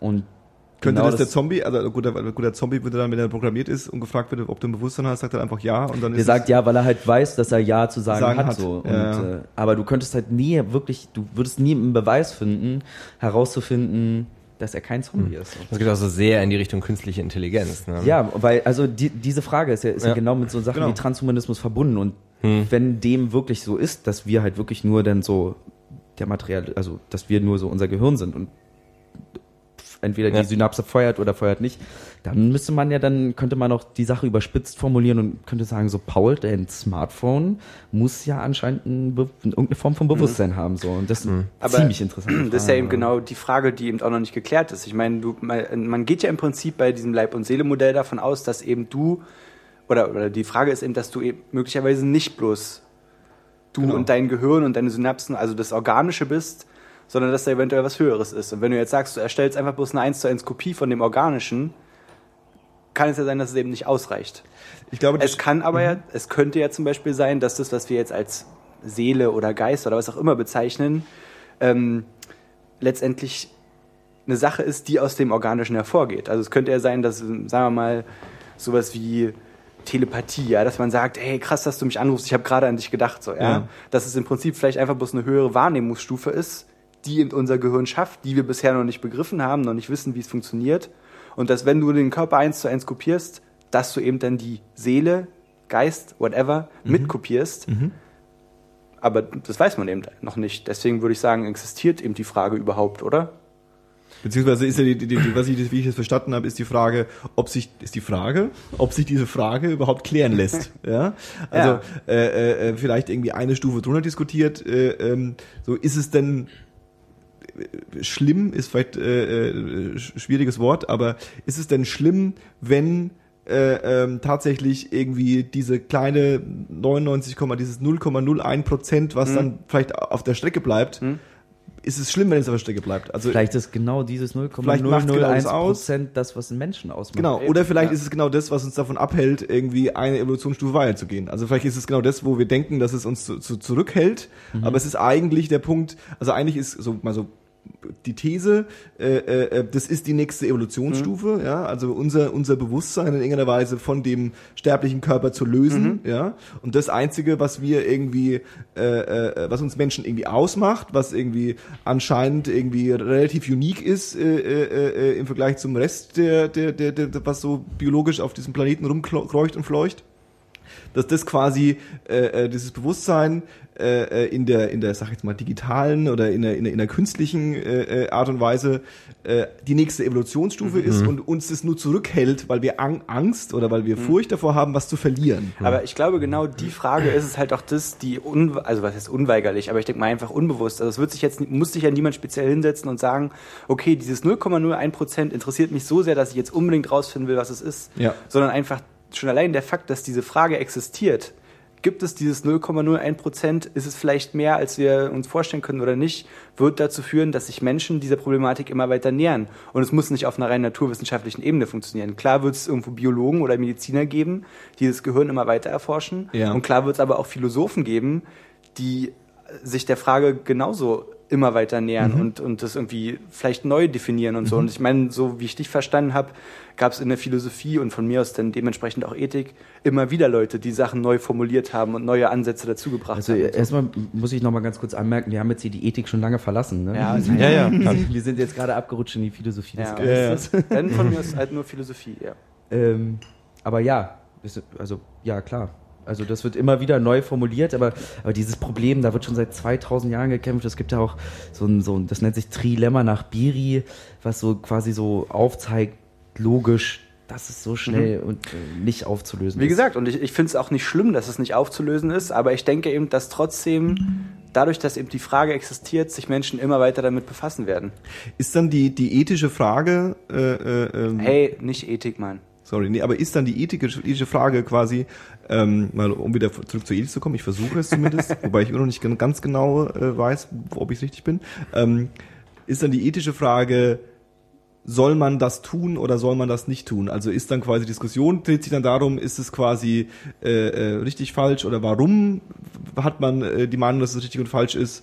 Äh, äh, äh, diesen Schritt zum zum zum äh, äh, äh, Ja. künstlichen Bewusstsein zu gehen. Das wäre, genau, das wäre dann quasi so diese, aus der ethischen Perspektive heraus, dass du fragst, so, dürfen wir das machen? Sollen wir das machen? Ist es gut oder ist es schlecht? Und dann würde halt die Ethik gucken und darf alles durchexerpieren und ähm, Aber hast du, ähm, um wieder zu dem Bioethik-Kombi äh, zu gehen und meinen, das sind eigentlich zwei verschiedene Studien. Äh, ist es nur für dich selbst was, dass du sagst, irgendwie, ich kann äh, meine, mein Biologiestudium aus einer anderen äh, Perspektive sehen? Oder gibt es tatsächlich auch irgendwie äh, äh, in deinem Alltag Überschneidungen, dass du sagst, ich, Also da, da gibt es auf jeden Fall im Alltag Überschneidungen. Also wie gesagt, am Anfang war mir gar nicht bewusst, irgendwie, da dachte ich halt, du machst halt einfach zwei Paar Schuhe, behandelst du. Und dann ist mir aber ja irgendwie dann durch auch in meinem Biostudium aufgefallen, so okay, äh, wir, wir, es gibt rasante Fortschritte in der, in der Neurobiologie und, und in, der, in der Gentechnologie und ähm, da wächst natürlich auch unheimlich die, die ethische Verantwortung. Und da ist mir dann halt erstmal bewusst geworden, wie gut das passt. Also das einmal im Alltag, wenn ich irgendwo diskutiere auf irgendwelchen, keine Ahnung, bei Facebook oder so, auch wenn ich es versuche manchmal zu vermeiden, aber wenn du halt, äh, du bist dann halt in dieser Diskussion nicht halt nur der, der Ethiker, der dann immer mit erhobenen Zeigefinger da sitzt und sagt so, ah, sondern ich kann dann halt in so ein, so ein Sachverhalten, die dann schon auch ähm, aus einer biologischen Perspektive sehr gut untermauern und gut dafür Argumente finden. Ja. Und das passt halt sehr gut und halt, ja, und dann dachte ich mir, das ist eine super Kombi. Und wenn ich irgendwann mal keinen Bock mehr habe auf Lehrer, könnte ich halt in irgendein Ministerium oder was anfangen als Ethikrat und da meine beiden Fachgebiete irgendwie so interdisziplinär zu verbinden. Ja, das dürfte auf jeden Fall ein Feld der Zukunft sein. Ne? Also das kann man, glaube es ich, wird, festhalten. Es Ne? wird halt auch immer wichtiger und äh, wird, wird halt auch immer krasser. Ne? Naja, klar. Es gibt ja auch nicht, nicht wenige Leute, wir hatten das ja gerade dieses, äh, also den Transhumanismus eigentlich angesprochen, ne?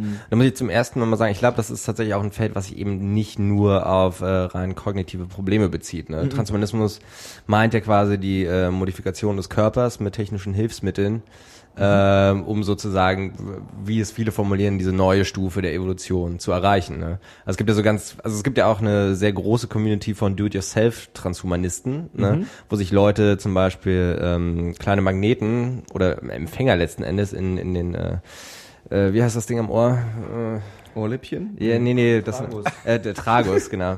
Sorry. Ja, ja. Bin hier Die Nase. wieder mal so als, als Nicht-Akademiker wieder bei den so Ohrläppchen. Sag mal, Johannes.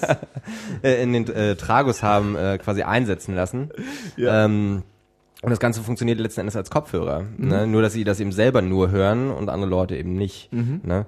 Das ist so eine Sache. Oder andere Leute, die sich halt bestimmte Chips äh, selbst unter die Haut von irgendwelchen Piercern unter die Haut schneiden lassen ne? und damit dann, ähm, was weiß ich, ihr Handy kontrollieren können. Ne? Ja, Oder aber dann zu, ganz kurz mal, da, das ist auch so ein zum Beispiel Transhumanismus. Ich finde, in, in, in der Richtung hat es auch immer gleich so ein, was heißt gleich, nicht zwangsläufig, aber immer so einen leichten negativen Beigeschmack, weil man sich so hinstellt und sagt so, okay, was fangen denn die Leute an da zu machen? Aber Transhumanismus fängt ja zum Beispiel schon bei Prothesen an. Ja, ja, klar, auf jeden Ja. Fall. Und da auch, auch wird bei ja- Kontaktlinsen schon Da wird, technisch ja, gesehen. da wird ne? ja wohl also, äh, niemand absprechen, dass es prinzipiell erstmal eine voll gute Sache ist, so weißt du? ich habe das ja auch neg nicht Nee, negativ nee, ich meine, gemeint aber gerade, es ne? gibt halt definitiv auch den Bereich im Transhumanismus, wo man so ein bisschen die Stirn runzelt und sagt so, ey, was geht denn mit euch? Wo so halt, Hast du da, hast du da Beispiele? nee, leider nicht, aber ich bin mit, also ich, also was, ich, was heißt keine Beispiele? Ich habe keine fundierten Beispiele, aber ich weiß, dass zum Beispiel viel Forschung gemacht wird in Richtung so, ja, ich, ne, das ein, die einfachste Form davon ist jetzt Nahrungsergänzungsmittel. Also, dass du bestimmte Substanzen zu dir nimmst, einfach die deinen Organismus in einer bestimmten Art und Weise stärken.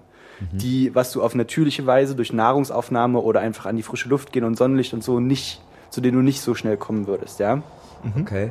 Und ähm, oder ja, dass es halt nicht einfach bloß um Kontaktlinsen geht, um wieder gut sehen zu können, sondern eben um, um von mir aus Kontaktlinsen, die halt deine Sehkraft verstärken oder sowas Weil, was es ja durchaus gibt gerade, ne? der- Also genau. ja Prototypen ich sehe da noch nicht oder, so richtig die. oder synthetische Muskeln zum Beispiel. Ich glaube, dass ich glaube, der, ich glaube, der Punkt, wo es äh, äh, interessant wird und wo es wahrscheinlich dann äh, äh, ähm, absurder wird, ist, also wenn du jetzt vom künstlichen Hüftgelenk jetzt mal sprichst, so, dann ist ja das Ziel eigentlich, dass der Mensch quasi wieder so funktionstüchtig ist, wie er vorher war oder Genau. wie, wie, wie andere auf seinem Genau. Niveau oder dass er halbwegs funktionsfähig ist. Es ist eher so wie so eine Krücke, die einem irgendwie hilft, wieder aufrecht zu gehen. Genau. Spannend wird's ja an dem Punkt, wo du das künstliche Hüftgelenk einbaust und bist einfach schneller und hüpfst weiter als alle anderen. ja. Ja? Genau. Und äh, Genau. dann wird's auf einmal interessant, dass es nicht mehr der 80-Jährige macht, der nicht mehr aufstehen kann, sondern es macht vielleicht der 20-Jährige. Genau. Ja, und, und dann äh, veränderst du so ein bisschen den, den, den, den, dein menschliches Setup, ja, äh, ähm, mit Technologie, also jetzt nicht mit irgendwie aus eigener Leistung, ich habe jetzt viel trainiert und bin deswegen schneller, sondern du, äh, äh, äh, keine Ahnung, pflanzt dir einen Chip ein oder spritzt dir irgendwelche komischen genveränderten Genau. Sachen, damit du irgendwie schneller rennen kannst.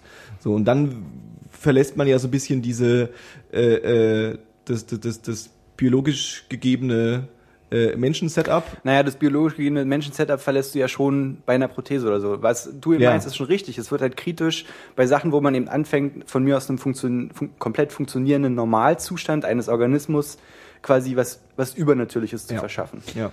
Und da, Also über natürlich nicht in Form von, äh, äh, ähm, sondern eher so Iron Man mäßig, also nicht so. Äh, äh, ja, genau. naja, von mir aus so ein, es gibt ja diese, äh, durchaus diese Anzüge, die halt synthetische Muskeln enthalten, wo es halt, wo halt ein normaler, von mir aus auch untrainierter Mensch dazu in der Lage ist, auf einmal aus dem Stand irgendwie drei, vier Meter hoch zu springen. Exoskelette. meinst Also, Ja, du? Exoskelett, genau. Und so eine Konzepte gibt's halt einfach. Und Ja, ja, da klar. ist eben dann die Frage, da denke ich mal zumindest, könnte eben auch die Ethik wieder ansetzen und sagen, ist es überhaupt sinnvoll? Also weiß, also ich muss ganz ehrlich sagen, ich bin auf diesem ganzen Feld, ich kenne mich überhaupt Wahrscheinlich nicht aus. werfen wir auch gerade vier ich- verschiedene Themen zusammen. Wenn ich, wenn ich das jetzt, Tu- also tun wenn, wir definitiv, wenn, wenn ich das so, so einfach jetzt mal so verfolge und, und irgendwie in meinem Kopf weiterspinne, dann denke ich mir so, okay, also prinzipiell ist es ja erstmal alles eine, eine, eine- freie Entscheidung des Mhm. Individuums, die ja jeder im Prinzip fällen kann, wie er will. So. Also ich kann mir ja auch äh, Brüste machen lassen. So. Äh, Es wird ja nur dann interessant, wenn sozusagen meine Freiheit äh, die Freiheit anderer in irgendeiner Form tangiert. So, das wäre Fall eins. Wie werden diese Technologien, äh, also auf, auf äh, welcher Grundlage werden, werden, die, werden die forciert? So? Sind es irgendwelche Stammzellenversuche so? Oder äh, wir müssen dafür Embryonen zerhackt werden? Oder dann irgendwann später in der Konsequenz, was, was, was würde das für eine Gesellschaft bedeuten? Hätten denn irgendwelche Menschen anderen Menschen gegenüber Vorteile? Und wie sind die begründet? Sind die dann, kann, sind diese Vorteile dann halt nur erreichbar dadurch, dass jemand irgendwie mehr Geld hat oder so? Und dann dass, dass du dann sozusagen Dazu- den Punkt hast, wo es dann interessant wird. Dazu würde ich aber ganz kurz erstmal noch ein Beispiel los äh, werden, weil es gerade wirklich ziemlich gut da, äh, dazu passt. schieß los. Und zwar geht es halt, um, äh, habe ich mich ein bisschen belesen zu äh, Human Genetic Engineering, also den Eingriff in den genetischen Code eines Menschen. Und ähm, da gibt es halt zwei Formen, nämlich einmal die, das Somatic Human Genetic Engineering und das Germline Human Genetic Engineering. Okay. Und Somatic bezieht sich auf ähm, den Eingriff Zellen? in genau in, in Zellen oder Organe oder bestimmte Gewebe oder so. Okay. Und äh, die Germline-Sparte bezieht sich schon auf den Eingriff in die DNA so grundlegend, dass der gesamte Organismus dadurch verändert wird. Okay. Und da ist jetzt ein interessantes, äh, ein inter- interessantes Beispiel entstanden. Und zwar haben die Briten ähm, Anfang des Jahres, im Februar oder März, glaube ich, in ihrem House of Parliaments ähm, mit zwei Drittel Mehrheit darüber beschlossen, dass es okay ist, dass die ähm, Mitochondrien-Ersatztherapie durchgesetzt wird. Was heißt das? Die Mitochondrien sind ähm, die Kraftwerke der Zellen. Sorry, muss, muss ich loswerden. Okay, okay. Also es sind halt kleine, ähm, kleine Zellorganellen, die aus, n- aus Bakterien hervorgegangen sind Okay. und die ähm, Endosymbiontentheorie, ne? genau, Endosymbiontentheorie. Und die ähm, da wird letztendlich der Sauerstoff dazu verwendet, um Energie für den Körper bereitzustellen. Also Okay. eine energiereiche Verbindung wird erstellt. Die energiereiche Verbindung kann überall in den Körper geleitet werden, kann zersetzt werden. Dadurch wird Energie frei, die der Körper braucht für alles. Ja? Also ohne Mitochondrien würden keine Zellen funktionieren. Und nun gibt es bestimmte Erbkrankheiten, die schon auf der Mitochondrienebene stattfinden. Das heißt, zusätzlich zu der normalen DNA, die jeder von uns hat, gibt es einen gewissen DNA-Anteil, der in der Mitochondrie drin ist. Der ist ganz gering, 0,1 Prozent, glaube ich, oder so. Aber es gibt Erbkrankheiten, die sich in diesem DNA-Bereich abspielen. Das heißt, ganz banal gesagt, passiert eine Erbkrankheit, ist die Mitochondrie im Arsch schon in der Zygote, also in der Zelle, aus der sich der Organismus entwickelt. ja. Und der ganze Körper ist quasi auf längere Sicht nicht lebensfähig. Okay. Die Krankheiten führen meistens im frühen Kindesalter schon zum Tod. Und jetzt haben äh, auch die Briten an der britischen Uni ähm, sich überlegt, man könnte ja die DNA der Mitochondria schon frühzeitig wieder, Also die beschädigte DNA. die beschädigte DNA wieder ganz machen quasi, um dafür zu sorgen, dass der Mensch gesund, ein gesundes Leben führen kann. Zwischenfrage.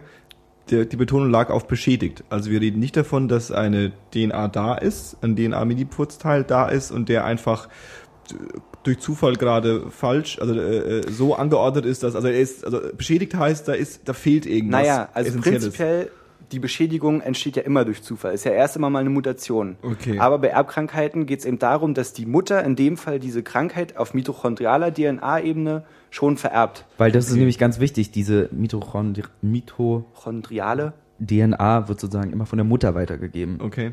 Nicht niemals Genau, also die- Frauen wieder schuld. Die Mutter, die Mutter hat die Krankheit und würde die äh, sozusagen immer wieder weiter. weiter vererben. Genau. Und da sagt man jetzt, okay, jetzt unterbrechen wir hier diesen Kreislauf. Wir, wir sorgen dafür, dass der, der nächste, das nächste Kind dieser Mutter halt auch eine gesunde DNA, Okay. Mitochondrien-DNA hat. Genau, und das Problem ist aber, da gibt's oder das ist das Problem, da gibt es zwei Methoden. Nämlich die eine ist, dass man die Eizelle der Mutter ähm, befruchtet und sich noch eine fremde Eizelle von einer anderen Frau holt und die mit demselben Samen des Mannes befruchtet. Also man befruchtet zwei Mütter mit einem Vater quasi. Ja. Was quasi als Konsequenz dann hätte, dass der Embryo sozusagen Dazu komme ich DNA jetzt, genau. Ah, okay. genau. Und dann würde man aber aus diesen zwei befruchteten Eizellen aus einem, aus einer den Zellkern entfernen Okay. und den gesunden Zellkern der Mutter, Der Drittmutter quasi? nee, Ah. die Drittmutter hat die gesunde Mitochondrie Ja. und die richtige Mutter hat den gesunden Zellkern. Und man würde den gesunden Zellkern in die andere Zelle, wo die gesunde Mitochondrie drin ist, reinsetzen, So dass am Ende alles gut ist. sodass am Ende alles gut ist. Das könnte Die Sache dabei ist aber, die Sache dabei, und jetzt kommt's, dass man quasi von den zwei Embryonen, die vorher existieren, einen dabei töten würde. aber Töten auf ist eine, jetzt- auf, aber, aber also Embryonen, ab, ab also Also, ab wann ist es Embryo? Also wir, wir reden jetzt von, von, von befruchteter Eizelle, klingt nach eins. ja, man ist sagt, aber man, Zelle. theoretisch redet man ab dem Stadium, an dem eine Eizelle durch eine Samenzelle befruchtet wurde, Ja. dann entsteht eine Zygote, Ja. die, die Urzelle, wenn du so willst, und ab dem Punkt redet man tatsächlich von einem Embryo. Aber das ist, Ist aber dann- noch ein Zellhaufen Aber wir sprechen von auch, Er ist ja sogar, Sogar am erstmal Anfang nur erstmal nur eine eine Zelle. Okay, also singular eine Zelle, alles klar. Genau. So, und dann Die aber das Potenzial hat, ein menschliches Leben entstehen zu lassen. Ganz genau. Und Verstehe ich. Äh, die Drittmutter würde ein normal gesundes Leben Mhm. äh, herstellen und gibt aber im Prinzip dieses eine gesunde Leben auf, um der anderen Mutter das gesunde Leben des Kindes zu ermöglichen. Okay. Das ist eine Möglichkeit. Die andere Möglichkeit ist noch, dass man schon bevor die Samenzelle des Mannes zu der Eizelle, also die verschmelzen und Zygote bilden, dass man schon in, der, in, in einer Phase der Zellteilung, also die DNA, die in diesem Zellkern ist, wird gebündelt und teilt sich in zwei DNAs auf, wenn du so willst, wovon eine weitergegeben wird. Und es gibt eine Möglichkeit schon in diesem Stadium, die Mitochondrie kaputt zu machen und auszutauschen quasi. Das heißt, man hätte nur Aber auch wieder mit einer mit mit mit der mit der mit einer Dritt- Drittzelle. Aber man, da existiert tatsächlich dann nur ein Embryo, weil danach erst befruchtet wird. Okay. Und was kam jetzt raus in Großbritannien? Äh, Großbritannien hat mit zwei Drittel Mehrheit beide Methoden erlaubt. Okay, gut. Das heißt, es ist jetzt prinzipiell möglich, gegen Bezahlung in die Klinik zu gehen und zu sagen, hey, ich habe diese Erbkrankheit, mein Ja. Kind würde mit 14 sterben, ich möchte das nicht. Das potenzielle Kind. Das potenzielle Ja. Kind. Ich habe auch eine andere Mutter gefunden, die sich dazu bereit erklären würde. Ja. Hier, ich mache das jetzt, dass mein Kind gesund wird. Und es ist durchgegangen. Aber das ist doch per se schon mal eine schöne Sache, wenn man jetzt mal so drüber Ganz nachdenkt. genau. Ne? Und darum geht's ja. Per se ist es eine super Sache. Ja, ich meine, man geht gegen eine ziemlich fiese Krankheit vor. Oder gegen ziemlich viel, es gibt, glaube ich, 1200 Kranken, Krankheiten, die auf mitochondraler Mhm. Ebene stattfinden können. Und, ähm, aber wie gesagt, dann ist eben die eine Sache, bei der einen Methode tötest du halt theoretisch ein Embryo, also ein potenzielles Leben. Mhm. Aber was wäre denn zum Beispiel der Unterschied zu einer Abtreibung in dem Fall? Na, also eine Abtreibung ist ja auch bis zum gewissen Monat erlaubt, wo das eben tatsächlich nur in ein nicht äh, bis zum gewissen Punkt entwickelter Zellhaufen ist, wenn man so möchte. Ja gut, Ne? aber da kommt ja auf jeden Fall auch noch so die Selbstbestimmung der Mutter hinzu, die ja in dem Fall ja erstmal auch losgelöst ist von einfach Ja gut, die Drittmutter, im. Endeffekt muss die Drittmutter, der, deren, Moment mal, wessen? Ich war jetzt bei der Abtreibung noch. Ja, ja, genau, genau, genau. Aber grundsätzlich, wenn man jetzt, jetzt mal mit der Abtreibung vergleichen wollen würde, also mit dieser ethischen Entscheidung zu sagen, ich will ein äh, äh, Leben beenden. ein Leben beenden, was noch nicht irgendwie voll Leben entwickelt ist, ist, so, ja. äh, äh, äh, genau, was noch nicht am Leben ist, in Anführungszeichen, ja, äh, ähm, da, also in Anführungszeichen, ist, ja, ist Also, halt relativ, ne? Genau, Eine ist relativ. ist ja theoretisch auch schon deswegen, deswegen Anführungszeichen. Äh, ähm, ähm, äh, blub. genau, das heißt, du, du, du hast aber im Endeffekt zwei äh, äh, äh, Zellen und wer und eigentlich welche wird getötet? Also welche wird äh, äh, äh, welche Die? Drittmutterzelle wird getötet, da wird der Zellkern, also der groß, größte Anteil der DNA weggenommen. Okay. Ah ja, genau. Der, Nur der Teil der Mitochondrie bleibt drin und dann wird die DNA ah, ja, von der, jetzt von der verstehe ich's. kranken Ah, Mutter ja, genommen. jetzt verstehe ich jetzt verstehe ich Aber bei der Drittmutter muss aber eigentlich, also die Definition ist eigentlich, Und noch ganz, ganz kurz, um noch mal anders zu sagen. ja, Das Kind ist von genau der Mutter und genau dem Vater, die das Kind haben wollen, ja. hat nur die gesunde Mitochondrie von einer anderen Mutter dazu bekommen. Also sie hat quasi, also es wird quasi als Ersatzteillager genutzt. Ganz genau. Aber, aber du sagtest, das ist irgendwie 0,1 Prozent der DNA, also man, man, man stiehlt sich quasi 0,1 Prozent der DNA Ganz von genau. einer, von einer, von einer Drittmutter. Also Ganz genau. eigentlich, wenn man das jetzt so runterbrechen würde, tut diese Drittmutter quasi sich bereit erklären, ihr, ihr, ein, ein, ein Kind abzutreiben. Eigentlich gibt die ja nur eine Eizelle ab, oder? ja. Also, aber eine, eine unbefreite, Aber eine, eine unbefruchtete, bei der einen? Methode, bei der einen Methode wird diese Eizelle der Drittmutter auch schon vorher befruchtet, bevor Ah, ja. So, das okay. Ersatzteillager aufgebaut wird, wenn du so willst. ah, ja. Und man könnte es theoretisch Damit- wieder einpflanzen und dann würde ein Kind wachsen. Nee. Nee, das, Du das, würdest das ja aus, funktioniert nicht. Ja, aus wenn- der einen Eizelle würdest du ja den. Zellkern enttarnen, auch Ja. wenn es befruchtet ist schon. Nee, aber also wenn man es nicht machen würde. Also wenn Wenn man, man befruchtet beide, dann hat man potenziell zwei Zwei Mütter mit einem. Vater hättest du dann. Ja. Aber ist, also finde ich, also das ist wieder meine, ich bin da sehr, bin da Asi, aber es ist tendenziell äh, äh, ähm, ist es natürlich irgendwie, also finde ich das in der Abtreibung insofern nicht vergleichbar, weil bei der Abtreibung hast du äh, äh, ähm, danach null Leben und da, also du startest mit einem und danach hast du null und da startest du quasi mit zwei und hast danach wenigstens eins. Das ist jetzt zum Beispiel wieder eine sehr utilitaristische Herangehensweise. Das meiste Glück Wenigstens einer ist, genau, wenigstens einer ist happy. Ja, genau. Ja, vor, aber- vor allem, wenn man jetzt von, von dem Thema ausgeht, dass man sagt, das ist freiwillig, ja, also so dieses Konzept Mhm. irgendwie zu sagen, jetzt, jetzt kommen wir wieder in die Ethik, ja. Also die Mutter, äh, die Drittmutter beschließt das freiwillig zu tun. Was ist mit dem mit der Situation? Du hast jetzt irgendwie äh, äh, äh, Frauen, die nur dafür da sind, irgendwie äh, Eizellen abzugeben und da gar keine Entscheidungsmacht. Ich ganz ehrlich, also ich finde das Problem fängt schon ein bisschen früher an, weil ganz genauso wie bei der Abtreibung, ja, versteht mich jetzt nicht falsch, ich bin kein Gegner der Abtreibung, ja, aber Pro-Choice. ähm, Bro-Choice? da gibt's doch die Frage, überlasse ich die Entscheidung der Mutter und ab welchem Stadium sage ich denn, okay, die Entscheidung liegt ja eigentlich, also ich nehme ja trotzdem ein Leben, ich nehme ja irgendwas und sei es nur ein Zellhaufen, die Möglichkeit, sich weiterzuentwickeln. Richtig. Und ähm, um quasi wieder so diesen kleinen ethischen Aspekt äh, reinzubringen, wer sollte denn eigentlich die Entscheidung darüber haben, du darfst nicht leben? Sollte Genau. das nicht eigentlich von dem Lebewesen ausgehen?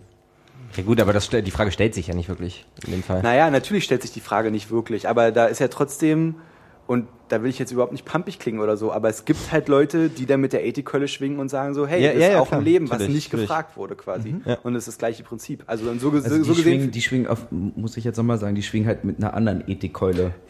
Von- ja. halt, also so, Wie man mal das- klassische Bild, so, ne, dieser fu- fundamentalistische Christ, der Ja, jetzt halt sagen würde, ja, das, genau, das. Leben ist sozusagen das höchste, schützenswerteste Gut.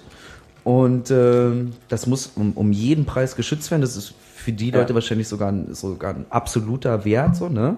Äh, wo es eigentlich kaum was zu diskutieren gibt. Und wahrscheinlich könnten die es sogar überspitzen, äh, irgendwie auf die, auf die, also könnten es überspitzen und sagen so, ich sehe keinen Unterschied darin, einen äh, befruchteten Embryo zu zerstören und, äh, Jemand zu Todesstrafe oder so, so, ja. ne? so weil man, man spricht denn sozusagen, man selbst nimmt sich äh, das, das Recht heraus oder maßt sich an, über Leben und Tod zu entscheiden. Und die anderen würden dann wahrscheinlich sagen, na ja, aber wir haben dadurch, dass wir die Möglichkeit ja haben, äh, jemandem zu helfen, wäre alles andere. Und wenn wir das, wenn wir dieses, wenn wir dieses nicht wahrnehmen würden, diese, diese Mittel, die wir da haben, wäre das sowas wie unterlassene Hilfeleistung so. bin ne? ich auch bin ich völlig bei dir. Da, wie gesagt, ich ähm, sage auch nicht, dass ich mit der ganzen Thematik ein Problem habe oder so, aber Fakt ist, dass diese Frage im Raum stehen bleiben Diese wird. Frage bleibt, wird immer im Raum stehen bleiben. Und ich glaube, das, was, was halt noch, also es würde ja jetzt prinzipiell auch keiner dagegen sein und sagen, ey, wenn ich, wenn ich damit halt das Leben retten Ja. kann, so, ne, wie, wie kann man dagegen sein? Genau. Die Frage ist wahrscheinlich erstmal äh, wieder ja, oder das Problem der ganzen Sache ist von diesem perfekten Bild, was wir jetzt im Kopf haben, dass es uns allen gut geht und wir alle Mhm. frei von Erbkrankheiten sind, ist ja der Weg dahin. Und wie wird dieser Weg oder auf, auf, auf wessen Rücken wird dieser Weg beschritten? So, ne? Du musst, äh, du musst unglaublich viele Versuche machen. Es müssten wahrscheinlich unglaublich viele Embryonen erstmal gezüchtet werden, an dem müsste versucht werden. Und dann ist ja immer noch dieses Problem, der Mensch stellt sich immer ganz leicht vor oder stellt sich schnell vor, wir, wir verstehen, wie alles funktioniert. So, und wir, wir, wir wissen jetzt, wo wir welche welche wir zerstören, wo Ja. wir was reinsetzen und am Ende ist alles gut. Aber so dummerweise funktioniert ja die Natur Ja. dann nicht so. Also du hast ja dann meistens wahrscheinlich irgendwelche Produkte, die äh, wahrscheinlich dann unglaublich anfällig für die, also für, für Mutationen sind. Ganz genau. Dann kommen Krüppel raus, die dann verschrottet werden und verbrannt werden und dann muss man sich halt fragen, ist es das alles wirklich wert? Auf wessen Rücken wird das? Mhm. Und da ist dann nämlich noch, da- dann kommt das zweite Beispiel dazu, und zwar gibt es eine Arbeitsgruppe in China, die was ähnliches versucht hat. Die sind gegen eine andere Erbkrankheit vorgegangen mit einer anderen Methode und haben aber dazu Versuche an 54 Embryonen gemacht. Aber an Embryonen, wo in der wissenschaftlichen Arbeit steht, die seien nicht lebensfähig. Also die werden so oder so hops gegangen. An denen wurden die Versuche gemacht. Von diesen 54 haben 28 mehr oder weniger Erfolg gezeigt. Aber große Anteile von diesen 28, da standen leider keine genauen Zahlen, haben äh, eine übermäßige Anzahl an unerwarteten Mutationen nach diesen Versuchen aufgewiesen. Das heißt, A, finde ich schon ein bisschen verwerflich, äh, diese Versuche, wie du schon sagst, an einer gewissen Zahl an Embryonen einfach zu machen, seien sie jetzt lebensfähig oder nicht. Ich finde es schon ein bisschen eigenartig. Und dann halt, ähm, dass man sich über die Konsequenzen nicht wirklich bewusst ist und nicht so richtig weiß, was da tatsächlich bei rauskommt und ob Ja. es eine erfolgreiche Methode ist und so, ne? Das ist ja ein bisschen das Totschlagargument, ne? Also wenn man jetzt sagen würde, okay, man zieht es jetzt durch und macht jetzt diese äh, äh, diese Behandlung, äh, äh, ähm, man würde es ja, also kann man, soll man, darf man das in einem äh, äh, wissenschaftlichen Forschungskontext so weit treiben, dass man es mal so ungefähr versucht. Also man geht davon aus, es klappt und dann lässt man mal irgendwie auf die Art und Weise irgendwie äh, 50 Kinder entstehen und dann schaut man mal, bis sie 18 sind, ob sie immer noch gerade sind oder ob da irgendwas schiefgelaufen ist.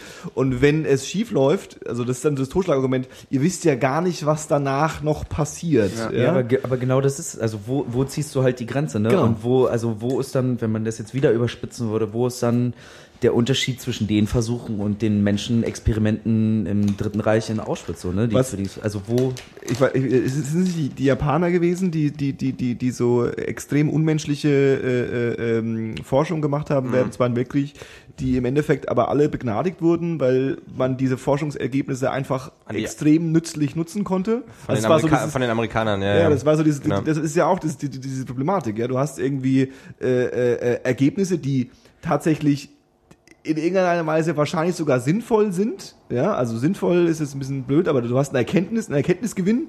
Darf man diesen Erkenntnisgewinn überhaupt benutzen? Und äh, äh, äh, wenn der auf diese äh, äh, unhehren, äh, äh, ähm, absolut unmoralischen Art und Weise entstanden ist. Das ist äh, gemein. das finde ich gemein. Das ist, mal schön, das Sache- ist aber ein schöner Titel. Eine Ja. Sache- die ganze Zeit Das ist gemein, das ist ein guter Titel, oder? was? Eine Sache, die mir noch extrem wichtig ist, die ich dabei unbedingt noch ansprechen möchte, ist halt, wir reden jetzt oder wir reden in dem Beispiel halt davon, in einem frühen Stadium Erbkrankheiten entgegenzuwirken, ja, indem man in der DNA des Menschen modifiziert.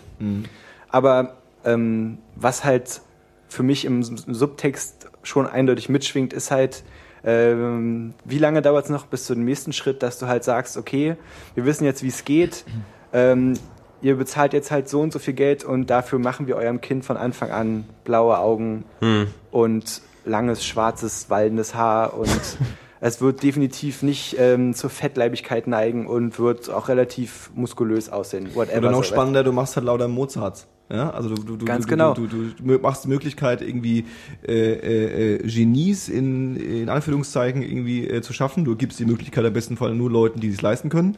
Ja, am besten noch extremer und unmoralischer betrachtet auf Rücken von irgendwie äh, äh, äh, ähm, Embryo- oder Eizellenspendern irgendwo in der dritten Welt, die halt davon irgendwie leben. Ja, und denen gibst du die Möglichkeit nicht. Dann wird's halt relativ schnell ziemlich eklig. Und, Also ähm, im ich- Kapitalismus bestimmt, auf jeden Fall. Ganz, ich, ganz genau darin sehe ich nämlich so das Problem. Das machen wir uns nichts vor. Sobald der Grundstein dafür gelegt ist, und der ist offensichtlich gelegt, ähm, wird es ein nicht unrealistisches Zukunftsszenario sein. Und da, hat, ich hatte letztes Mal mit Marty schon eine Diskussion darüber, wo stellt sich denn wer irgendwann mal dahin und sagt, stopp, bis hierhin und dann aber vielleicht doch lieber Hm. Ja. nicht weiter. Ja, wo ziehst du die Grenze letzten Endes? Ganz ne? genau. Wenn der Stein einmal rollt, das stimmt schon, klar. Ne? Und da waren wir dann so beide so ein bisschen bei dem Dilemma, wo er dann meinte zu mir, ähm, dass man das eben auch von der Ethik jetzt in dem Fall nicht erwarten kann. Also da wird, oder vielleicht, Nee, du kannst, du kannst, du kannst ja kein wirkliches Urteil, Ganz genau, ne? ganz weil, genau. weil wir hatten das ja gerade mit der Abtreibung. Die einen sagen, ne, das Leben ist schützenswert, die anderen sagen, aber damit kannst du ja Leben retten. Äh, Das, ich glaube, das ist dann halt irgendwie nur ein Prozess, der in einem, in einem gesellschaftlichen Diskurs erreicht werden kann und wo dann die Politik irgendwie ganz klipp und klar die Grenzen zieht. Also Also- beziehungsweise du dann als Wähler halt, ne? Du, du, du sprichst einen interessanten Punkt an, weil ich, also ich, äh, ich tue mir ein bisschen schwer mit dem ähm, äh, neutralen äh, äh, äh, Ethik dessen, die Möglichkeiten, die man hat. Und ich bin so eine Tenden- Tendenz zur Meinung. Ja? Äh, ähm, also im Endeffekt ist es ja ein Problem, was wahrscheinlich weil wir hat hat ja jetzt gerade dieses dieses Szenario irgendwie geschildert von wegen irgendwie äh, äh, dann die mit Geld können sich leisten auch immer das wirft ja immer extremer auch diese Systemfrage immer wieder auf ja. Also äh, ähm, in dem kapitalistischen System würde ich auf jeden Fall sagen ist es eine sehr schwierige Entwicklung die definitiv gefährlich ist und auf die man aufpassen muss und die ich wahrscheinlich eher unterbinden würde so aus meiner politischen Sicht her. Wenn man jetzt mal davon von der Utopie ausgehen würde dass es irgendwie wir es tatsächlich schaffen ich weiß, wüsste nicht welches, irgendwie ein alternatives System äh, äh, zu entwickeln, was in irgendeiner Weise fairer ist oder wie auch immer, äh, ähm, dann kommst du relativ schnell an den Punkt, dass du sagst, okay, wenn du die Möglichkeit allen gibst, ja, und die, äh, weil so, ich denke, so betrachten das auch Wissenschaftler ganz gern, so, also vielleicht auch der Neugier we- we- wegen, aber auch so gesamtmenschlich irgendwie vielleicht ein super Schritt, der irgendwie äh, äh, uns es ermöglicht, äh, äh, ähm, noch mehr Leuten irgendwie Teilhabe zu, äh, äh, äh, zu geben, ähm, aber gemünzt auf unser System eine gefährliche Sache, wo ich sagen würde, brauche ich jetzt nicht unbedingt, weil ich weiß, wie, oder ich ahne, wie die Konsequenzen dann, dann, dann daraus, daraus äh, entstehen.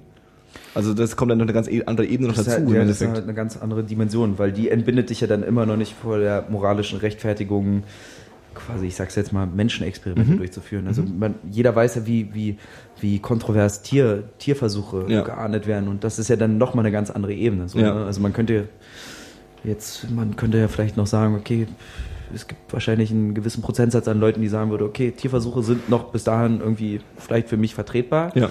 Aber dann sind wir halt dann schon klipp und klar beim Versuchen am Menschen. Mhm. So, das, die, und die Systemfrage entbindet dich immer noch nicht von dieser Frage.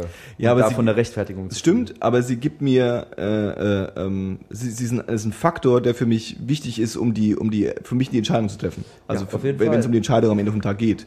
Ja, also dann, dann, äh, äh, ähm, genau, also wie, wie, wie, wie wird es dann in der Gesellschaft behandelt, quasi? Also weil ich würde auch sagen, grundsätzlich klar, mehr Menschenleben voll geil, ja, aber dann könnte man noch ein bisschen ganz dreist das Thema mit reinbringen und sagen, gut, wir sind schon se- sechs Milliarden, so braucht Sieben. sieben, braucht's jetzt unbedingt noch durch irgendwelche solche Ergebnisse die Möglichkeit, dass wir morgen 14 Milliarden sind?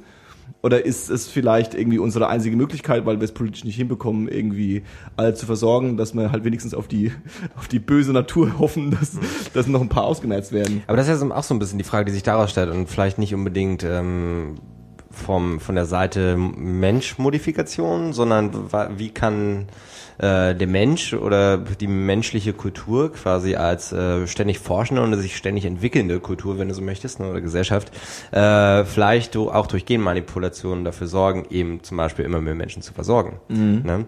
Was uns halt direkt in solche Geschichten wie Monsanto bringt zum Beispiel, ne? Und Gen, äh, das heißt, und gen, genmodifiziert, also Genau. mo- modifizierte Nahrung. ja, ja, ja, Endes, ja, ne? ja, ja. Ähm, und es ist quasi vertretbar, mh, super Sorten Reis zu züchten, Mhm. ne, ganz plakativ gesagt, um ähm, die sehr wahrscheinlich weiter ansteigende Bevölkerung versorgen zu können. Ne? Das ist ein interessanter Punkt, weil ich habe äh, äh, mich lustigerweise auch vor gar nicht so langer Zeit damit, äh, äh, also ich hatte auch immer so dieses, es ist ja auch so ein, so ein, so ein man ist, hat ja irgendwie eine Haltung, bekommt eine Haltung irgendwie. Und ich bin aus so, aus so einem, aus so einem öko-grünen Haushalt, Haushalt irgendwie und da ist halt erstmal so die grundsätzliche moralische Frage, Gen manipuliert böse. So. Und dann äh, äh, ähm, da fragt man das irgendwann und denkt sich so, hm, meinen die das ernst irgendwie? Aber es ist doch eigentlich ganz geil, wenn man, und macht man das nicht eigentlich schon immer und bla bla bla und schwall, schwall. Und ich glaube, äh, grundsätzlich, also meine Meinung so, grundsätzlich ist da dann erstmal nichts Schlimmes. So, aber dann kommen wir wieder zu dem Punkt, was ich vorher in dem kapitalistischen Kontext, Stichwort Monsanto, wird es auf einmal, kommt, eine, kommt ein Faktor rein, der es ganz eklig macht, ganz schnell. Hm, das wird sehr schnell pervertiert dann auch, ne? Ja, ja, diese ja. ganze Geschichte.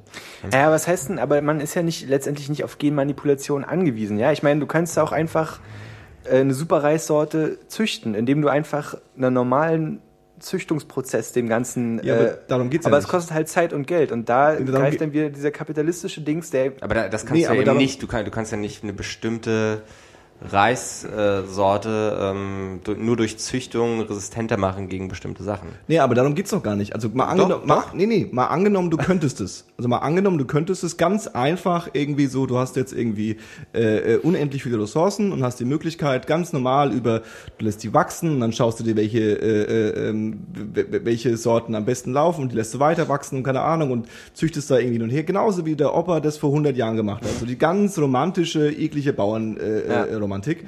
und äh, ähm, das macht dann Monsanto und am Ende vom Tag kommt dann der Samen raus, wo sie sagen, das ist, ist der geile Scheiß. Ja. ja. Und dann kommt Monsanto und sagt, ja, aber wenn ihr den verwendet, dann dürft ihr nur den verwenden und ihr müsst ihn uns Rest des Lebens abnehmen. Und wenn Ja. der Nachbar was davon abbekommt, Ja, dann klar, klar. bekommt er Ärger. Also der Weg, wie äh, äh, ähm, dieser Superreis oder, oder eine bessere Sorte oder was auch immer entsteht, ist für mich moralisch nicht gefährlich, gefährlich also oder oder, oder schwierig. Äh, äh, schwierig für mich ist es quasi der Umgang damit, für die, für, mit die, der, der, der, der diese Ressource in der Hand hält. Also ich hätte, ich hätte genau mal auf der auf der Taz-Seite, da ging es um Golden Rice und da hatte ich genau mal so eine so eine Diskussion und äh, Du Vielleicht- vielleicht- auf der Taz-Seite. Vielleicht, vielleicht mal kurz zur Erklärung. Respekt. vielleicht mal ganz kurz zur Erklärung, auch für die äh, Zuhörer, die so zahlreich Ja. da draußen sitzen, was, äh, äh, was Golden Rice eigentlich ist. Ne? Also Golden Rice ist ja, äh, ne, wenn mich nicht alles täuscht, also genmanipuli genmanipulierte Reissorte mit einem Zusatz von Beta-Carotin. Ja. ne? Genau, also da wird quasi ein, ein Gen in, in, in, in eine Reis, Reisart hineingeschleust, der die Pflanze dazu bringt, dieses Beta-Carotin Genau. selber zu synthetisieren.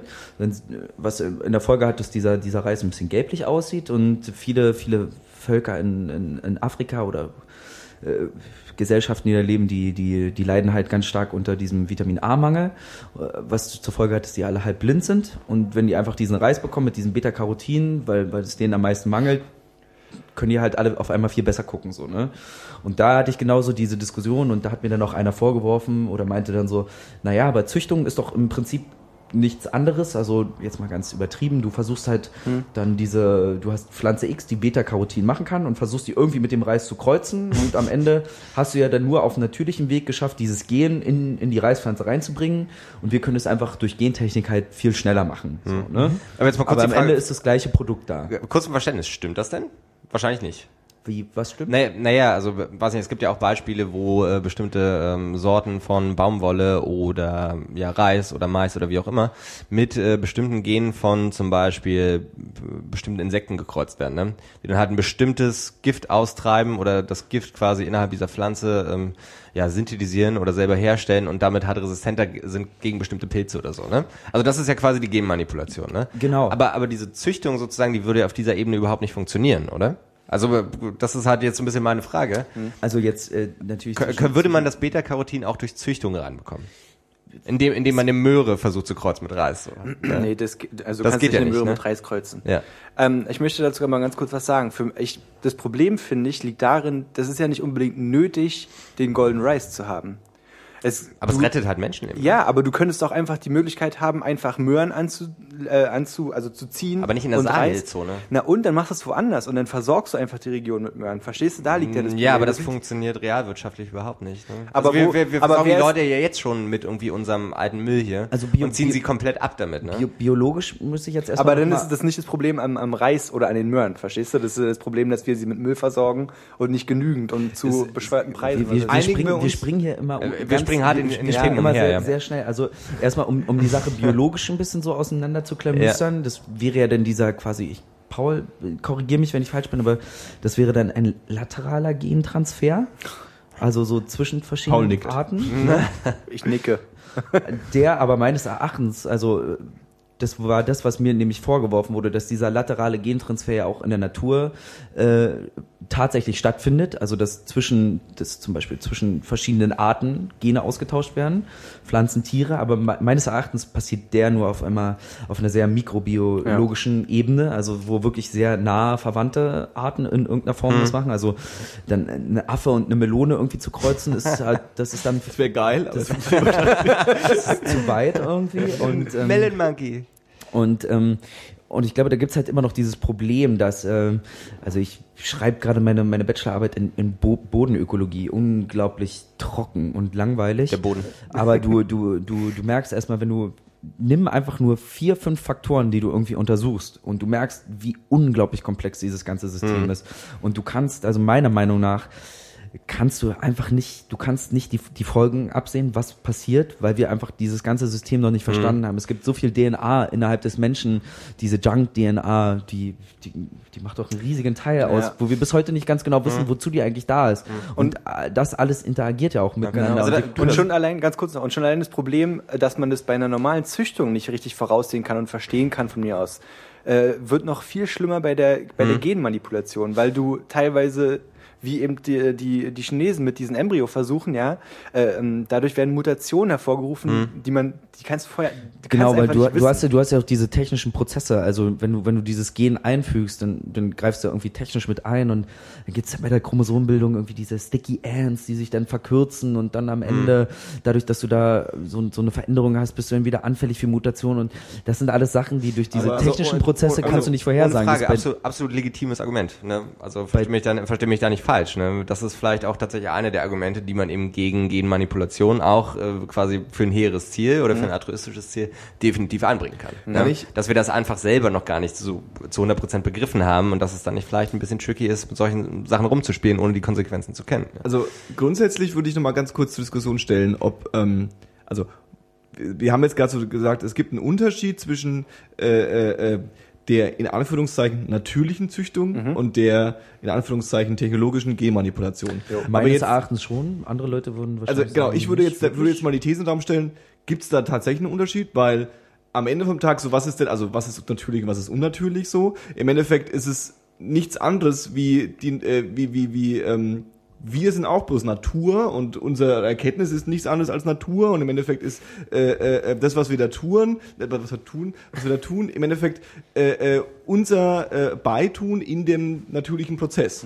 Also wir schaffen das halt neu. Ob das vorher durch Zufall passiert ist oder ob das durch Zufall bei uns gelingt, sehe ich jetzt keinen großen Unterschied. Ich verstehe das Argument und da bin ich voll bei euch zu sagen, natürlich hast du, es ist ein bisschen äh, vielleicht Faulensertum oder äh, lazy, ja, zu sagen, naja, ich züchte das über den natürlichen Weg, ja, weil Mutter Natur hat sich da schon irgendwelche abgefahrenen Konzepte überlegt und es Ja. funktioniert dann auch irgendwie, Ja. ja, und die Konsequenzen sind wahrscheinlich nicht so extrem schlimm, wie wenn ich das im Labor mache, wo äh, äh, ähm, äh, ich die Konsequenzen nicht äh, äh, äh, abschätzen kann, verstehe ich, bin ich auch dabei. Aber ich glaube, also meiner Meinung nach ist es, äh, ähm, ist es für mich kein, philosophisch kein Unterschied, ob das jetzt äh, äh, äh, der Opa macht, der da die zwei Zweige zusammendrückt und dann wachsen die zusammen, ja, oder ob das quasi äh, der Typ im Kittel macht und da irgendwie hin und her schiebt. Weißt du, was ich meine? Weil die Mechanismen, die da, die da greifen, sind ja die gleichen. Na, eben nicht. Nicht so ganz. Meiner Meinung nach Ähm, nicht, aber auch da muss ich sagen, fange ich jetzt an, mich in, Am Ende vom Tag ist es DNA zusammenschieben. in, in leichtes Naja, Halbwissen ja. zu bringen. Aber, aber wie diese, diese Fragmente der DNA da reingespeist werden, da hast du ja dann immer, wie gesagt, dann entstehen dann halt, irgendwo fehlt dann was. Also, Du, äh, vor allen Dingen die Sache ist ja auch, dass du bei der Genmanipulation nutzt du ja, du nutzt meist, äh, meist ein Bakterium, was einen bestimmten, ein bestimmtes DNA-Segment überträgt auf Ja. den Organismus, den du irgendwie gezielt verändern willst. Und das ist ein Prozess, den man sich zunutze macht, weil man weiß, dass er funktioniert, der aber so in der Natur, speziell so in der Natur, nicht ich Nicht vorkommen sagen, kann nicht auch, zu, oder? Zumindest nicht wirklich häufig passiert. Es gibt halt äh, den, die Form der DNA-Übertragung, aber die findet halt größtenteils durch Viren statt, ja. Und dass halt Viren DNA-Segmente übertragen, ist halt Fakt und schon seit Jahrtausenden, also nicht seit Jahrtausenden bekannt, aber das ist halt schon immer so, ja. Aber diesen Mechanismus, den man sich zunutze macht, um halt Gene gezielt zu manipulieren, der ist so gesehen nicht natürlich. Und deswegen ähm, finde ich, ist da schon ein Unterschied. Aber natürlich bezogen auf. So, und dann, ganz, ganz kurz noch, der zweite Unterschied ist halt auch, wenn du eine Züchtung machst, ja, und die Züchtung klappt nicht, dann geht in deinem Garten die Gurke ein. Aber bei der Genmanipulation wird eben dann noch da und da was verändert und da und da was verändert und Antibiotika verteilt und was weiß ich nicht alles, dass die Gurke trotzdem wächst und riesengroß ist. Also, ist jetzt vielleicht ein bisschen abgedroschen, aber die Sache ist, ähm, es ist, äh, für mich ist es kein natürlicher Prozess. Wenn Also, etwas nicht aber es- funktioniert, es- dann lass es- es nicht funktionieren oder Ende vom Tag- ich arbeite darauf hinaus, dass am Ende vom Tag läuft es doch nach den gleichen physikalischen, chemikalischen und biologisch-kalischen äh, Regeln ab, wie Ich, ich glaube eben nicht, weil, weil du halt zu viel dran machen aber, also kannst, könnt damit es aber funktioniert. also die Wissenschaftler können die Regeln nicht brechen. Sie können die, also wenn es nicht funktioniert, funktioniert es nicht. Also äh, äh, ähm, weißt du, was ich ihr, was ich meine? Also Ja, ich verstehe, was du meinst, aber ähm, ich versuche gerade ein anderes Beispiel darauf zu finden. Also ich bin, der, natürlich funktioniert es, aber Ja. es ist trotzdem kein natürlicher Vorgang. Also vielleicht das Beispiel ist wirklich so, du könntest, wenn ich nochmal das Beispiel aufgreife mit den, ähm, was weiß ich, mit bestimmten ähm, Insektengiften, ne, die so nicht in der Pflanzenwelt vorkommen, die aber eben durch Genmanipulation auf Pflanzen übertragen werden. Ja. Ne? Das ist dann, glaube ich, also äh, bin ich mir eigentlich auch ziemlich sicher, das ist eben ein Vorgang, der so in der Natur nicht vorkommt. Ne? Und dieses Gift würde unter keinen Umständen bei dieser Pflanze vorkommen. Ja, aber ich, ich rede ja nicht davon, dass es in der Du redest von dem vorkommt. Erge- äh, ich von dem rede davon, Ergebnis, oder was? ich, ich rede davon, dass, dass, dass der Vorgang möglich ist und dadurch natürlich. Wenn er nicht möglich wäre, funktioniert es nicht und dadurch, dass er möglich ist, funktioniert er. Die, die Diskussion, die ja, die, die, die, die, wo ich euch zustimme, ist, dass die Folgen nicht abschätzbar sind und natürlich viel Mir geht extremer einfach sind. nur um den Prozess. genau, mich geht's um, mir geht's um den. Prozess. Aber ja. ich glaube auch, das Handwerk ist. Äh, Ganz anderes Beispiel. Äh, vorhin. Die Sache, Halbwissen. Die, die, Herrlich. Die die Briten halt gemacht haben, ja. Äh, Die haben halt eine Möglichkeit gefunden, ein Kind, was theoretisch sterben würde, Ja. am Leben zu erhalten durch diese Mitochondrien-Ersatztherapie. Ja. Diese Methode funktioniert, aber sie passiert so in der Natur nicht. Verstehst du? Das ist im Prinzip genau das gleiche, also nicht genau das gleiche, aber das ist so das Beispiel, was, mein, was, meine, was meine Aussage vielleicht so ein bisschen stützt. Weißt du, was ich meine? Ich glaube, ja. man hat sich einen Mechanismus, ja, man, also, hat, also man hat sich einen Mechanismus, der, der rein der biologischen und physikalischen Gesetzen folgt und so zunutze gemacht, der aber so in der Natur nicht vorkommen würde. Also vielleicht drehe ich jetzt komplett durch und ihr, ihr stoppt mich jetzt gleich. Aber Ähm, jetzt stellen wir, stellen wir uns mal vor, es gibt ein, eine nicht natürliche äh, äh, Technologie, ja, so eine kleine Maschine und die macht irgendwas und die ist quasi aus dem nicht natürlichen Kosmos hier gelandet und es ist quasi die Nichtnatürlichkeit, ja. ja. Und die äh, docke ich jetzt an so ein Ding an und die muss die ganze Zeit ackern, damit diese äh, äh, ähm, diese Zelle oder was auch immer am Leben bleibt. Ja. Weil es sonst nicht funktionieren würde, weil es sonst nicht gehen würde. Dann würde ich sagen, okay, das ist jetzt irgendwie technologisch. Ja, also mir ist schon klar, also Ja, ja. das ist keine, also worauf ich hinaus will ist, trotz alledem spielt es ja nach den gleichen Regeln und Gesetzen wie alles andere. Mhm. Das ist das, das ist das, was, was ich meine, wo ich sage, Aber äh, das- äh, für mich ist da, für mich ist da Das führt uns so ein bisschen in diese Sache, die du vorhin schon angesprochen hast und die mich ein bisschen stört. Ähm, Mhm. wo, du, wo du sagst zum Beispiel, dass es ja auch sein könnte, dass Ja. das alles, was der Mensch jetzt mit der Natur macht und mit der Genmanipulation und was Ja, auch immer, ja. vielleicht so kommen muss, weil der Mensch so ist, wie er ist. ja. Und das ist ja eine Konsequenz aus da, unserer Evolution. Ja, aber damit gehe ich nicht so richtig konform. Ganz ehrlich, äh, Evolution und das, was wir mit der, ich nenne es jetzt mal ganz abgedroschen, Ja. so mit der Umwelt machen, ja. sind für mich zwei ge- getrennte Sachen. Weil die Evolution würde anders ablaufen, wenn der Mensch nicht so handeln würde, wie er handelt. Ja da bin aber- ich fest von überzeugt, Alter. Ja, Sorry, aber aber, ist es nicht Evolution? Also du hast irgendwie, ich übertreibe jetzt wieder, ich banales Beispiel, aber du hast den, Pass du, auf. du hast, du hast irgendwie die Gruppe, die, äh, blödes Beispiel, du hast jetzt die Gruppe, äh, Gruppe Affen, die da rumsitzen und irgendwie äh, ähm, der Affe, der fähig ist, danach zu schauen, ob der Löwe kommt oder nicht, der überlebt und die anderen Affen überleben nicht, weil sie nicht fähig sind äh, zu schauen oder nicht zu schauen. Weißt du, was ich meine? Also das Handeln des Affens ist ja quasi eine äh, äh, äh, äh, führt dazu, dass die Evolution an dem Punkt einen Schritt weitergeht. Oder, Ich- oder ich weiter, glaube, weitergeht also- ist ein bisschen. Vielleicht verändern wir uns gerade. Ja, ein bisschen. ja, glaube, das wir sind halt uns da, also, weil es gibt ja so Das sind halt auch Züchtung ist ja sowas wie, wie, wie gerichtete Evolution. ja. Oder? Also, dass man, dass man ganz speziell irgendwelche Merkmale halt aussondert und Ja. in diese Richtung macht. Aber da ist ja, da ist ja ein gewisser Prozess, so dieser natürliche Prozess dabei, den du bei der Genmanipulation nicht hast, weil du unglaublich viele Zwischenstufen überspringst. Mhm. Und damit ist, glaube ich, dieser natürliche Weg einfach komplett unterbrochen. Das, da, da bin ich voll bei euch. Und deswegen Also kannst du, deswegen kannst du nicht sagen, deswegen kannst du das auch einfach nicht gleichsetzen und den Schluss ziehen, dass Genmanipulation am Ende genauso natürlich ist wie eine gerichtete Selektion. Weil du hast Also halt, da bin ich bei euch. Das ist im Endeffekt eine Abkürzung, ja, und die Konsequenz, dass man und, und, und der, der, es gibt wahrscheinlich einen Grund, warum es die, warum diese Abkürzung, also warum diese die Natur diese Abkürzung nicht geht, mal so göttlich geredet, so hat sich halt jemand mal Gedanken gemacht. Ja. da hat sich einer was überlegt dabei, ja. Und äh, äh, ähm, dadurch sind die Konsequenzen jedenfalls nicht in äh, äh, vier Wochen Forschung irgendwie äh, äh, ähm, erkennbar. Kann man Konsequenzen erkennen? Ihr wisst, was ich meine. Hm. Wie, wie, wie, wie ist, also, das ist, führt mich zu einer anderen Frage, die ich jetzt gerade, wo ich die beiden Biologen da sitzen habe. Ähm, wie, def, wie definiert denn der Haus- und Hofwissenschaftler äh, Wissenschaftler eine Langzeitkonsequenz? Also wie, wie kann, also es wird ja häufig in Argumenten darüber gesprochen, irgendwie, man kennt ja die Langzeitkonsequenzen nicht, ja? Und ähm, jetzt Also, mein, also meine Meinung dazu, ähm, oder mein Verständnis dazu ist halt, so, einen Begriff gibt's auch nicht so richtig, ja, weil, ähm, also bleiben wir mal jetzt von mir aus bei dem Begriff Evolution, ja. Ja. Der ist ja gewissen Zufällen unterworfen. Ja. Zum Beispiel von mir aus ganz banal Naturkatastrophen, Mutationen, irgendwelche Sachen, die du nicht vorhersehen kannst. Und deswegen kannst du auch nicht sagen, das Insekt, so wie es jetzt ist, wird in 20.000 Jahren so und so aussehen. Ja. Kannst du einfach nicht nicht, sagen. ne? Nee, weil du Also nicht ich- weißt, was zwischendurch passiert, man. Es kann sein, ähm, dass, dass in zwei Jahren gibt es einen Übertsunami, der einfach, weiß ich Ja. nicht, die südliche Erdhalbkugel komplett auslöscht. Also ist das Argument zu sagen, äh, äh, ähm, ja, ihr kennt ja gar nicht Langzeitkonsequenzen, eigentlich extrem unfair, weil die kennt man halt nie. Richtig? Ja, aber ja, im Prinzip schon. Die hast du auch bei der Atomkraft nicht gekannt. Ja, und trotzdem haben die Leute in der, äh, Atomkraftwerke gebaut und Ja, jetzt ja. sind sie immer noch von Tschernobyl angefickt, so, weißt du? Ja. Wobei sie wahrscheinlich damals schon wussten, dass das irgendwie Letztendlich schon irgendwie, aber das, das ist ja, das ist auch so ein bisschen ein komisches Argument, weil es hat ja den Menschen noch nie aufgehalten. So, ja, ja, du? richtig. Mal abgesehen davon, ja. Also ich glaube, Aber trotzdem, da ist eben, da setzt eben genau das wieder an. Vielleicht ist ja irgendwann bei einem bestimmten Thema mal der Punkt erreicht, wo sich irgendjemand hinstellen sollte und sagen sollte, ey, lass es doch lieber erstmal bleiben, so, weißt Mhm. du? Keine Ahnung, man sollte ja vielleicht denken, wir haben aus unserer eigenen Geschichte gelernt oder so. Also, was, was mich die ganze Zeit stört, aber Mhm. ich muss ganz ehrlich dazu sagen, ich, ich weiß das wirklich nicht, aber Ja. äh, dieses, dass du, dass du meinst, dass der Biologe macht ja am Ende die gleichen Prozesse, wie die Natur auch macht, so rein Ja. handwerklich gesehen. Ja.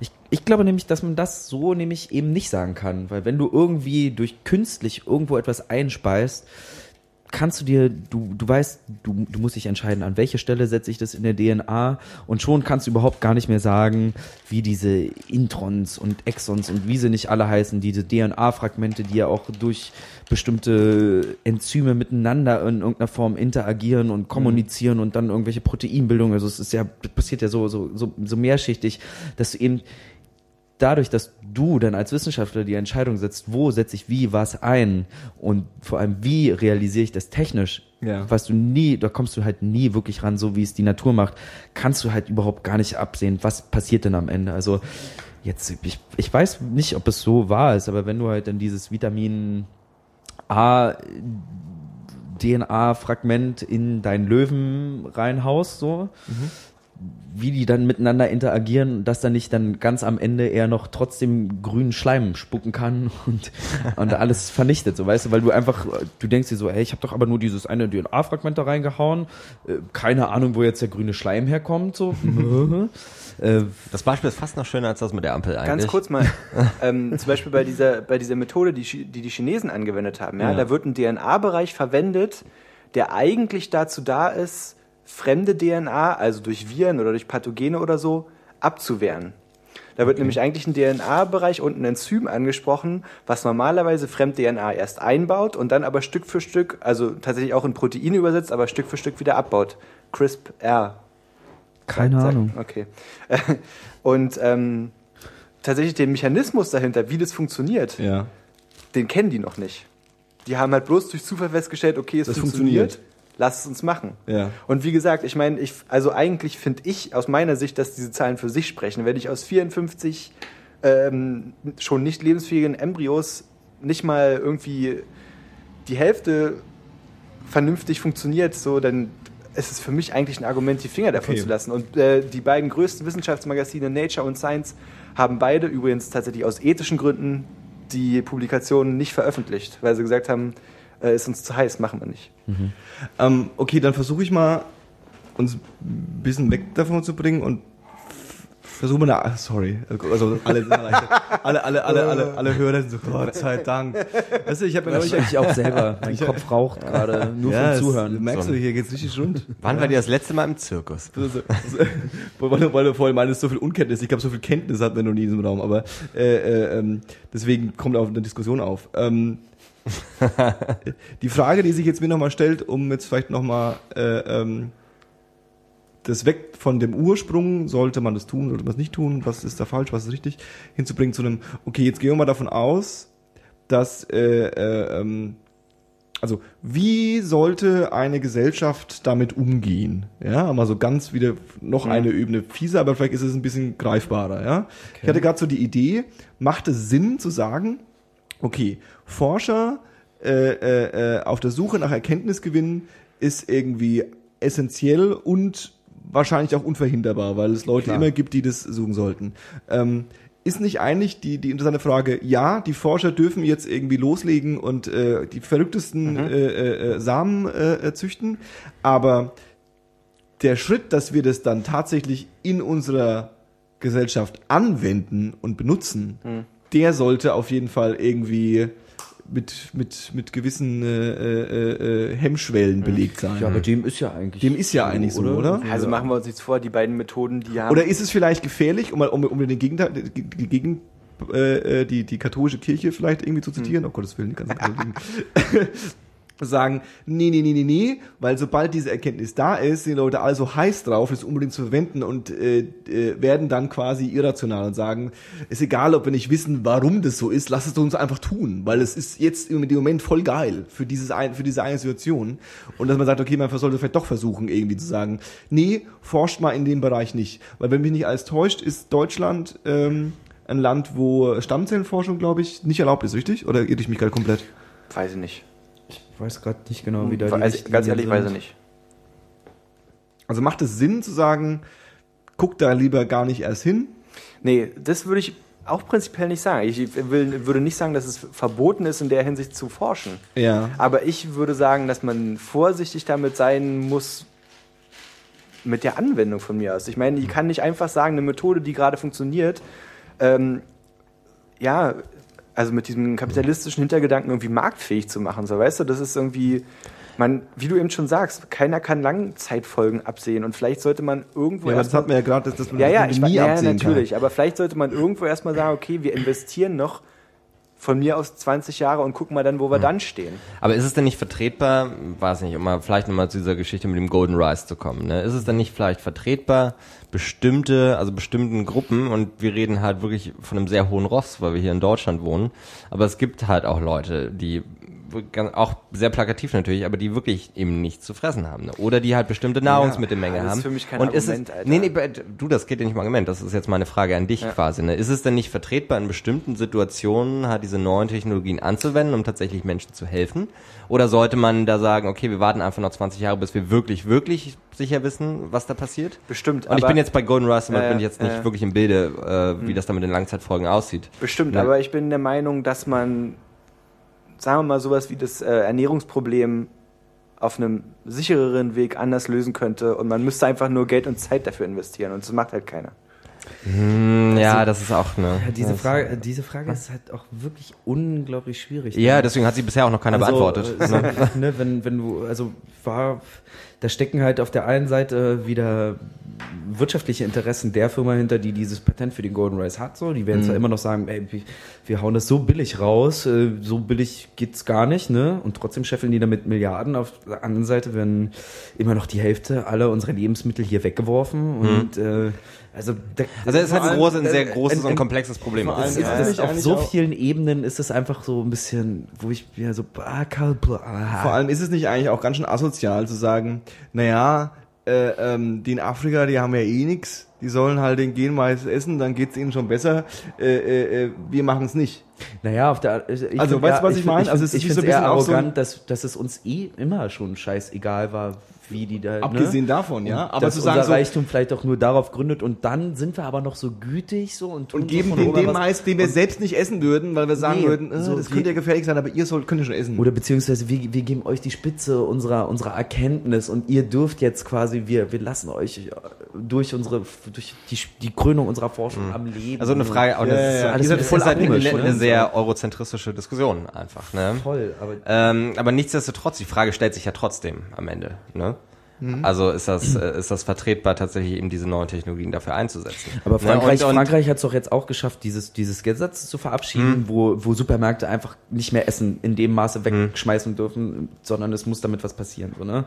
Warum, warum? Ja, ja, klar, das ist, also ich meine, das ist natürlich irgendwie ein Thema, aber das ist halt ein Aspekt von dem Thema.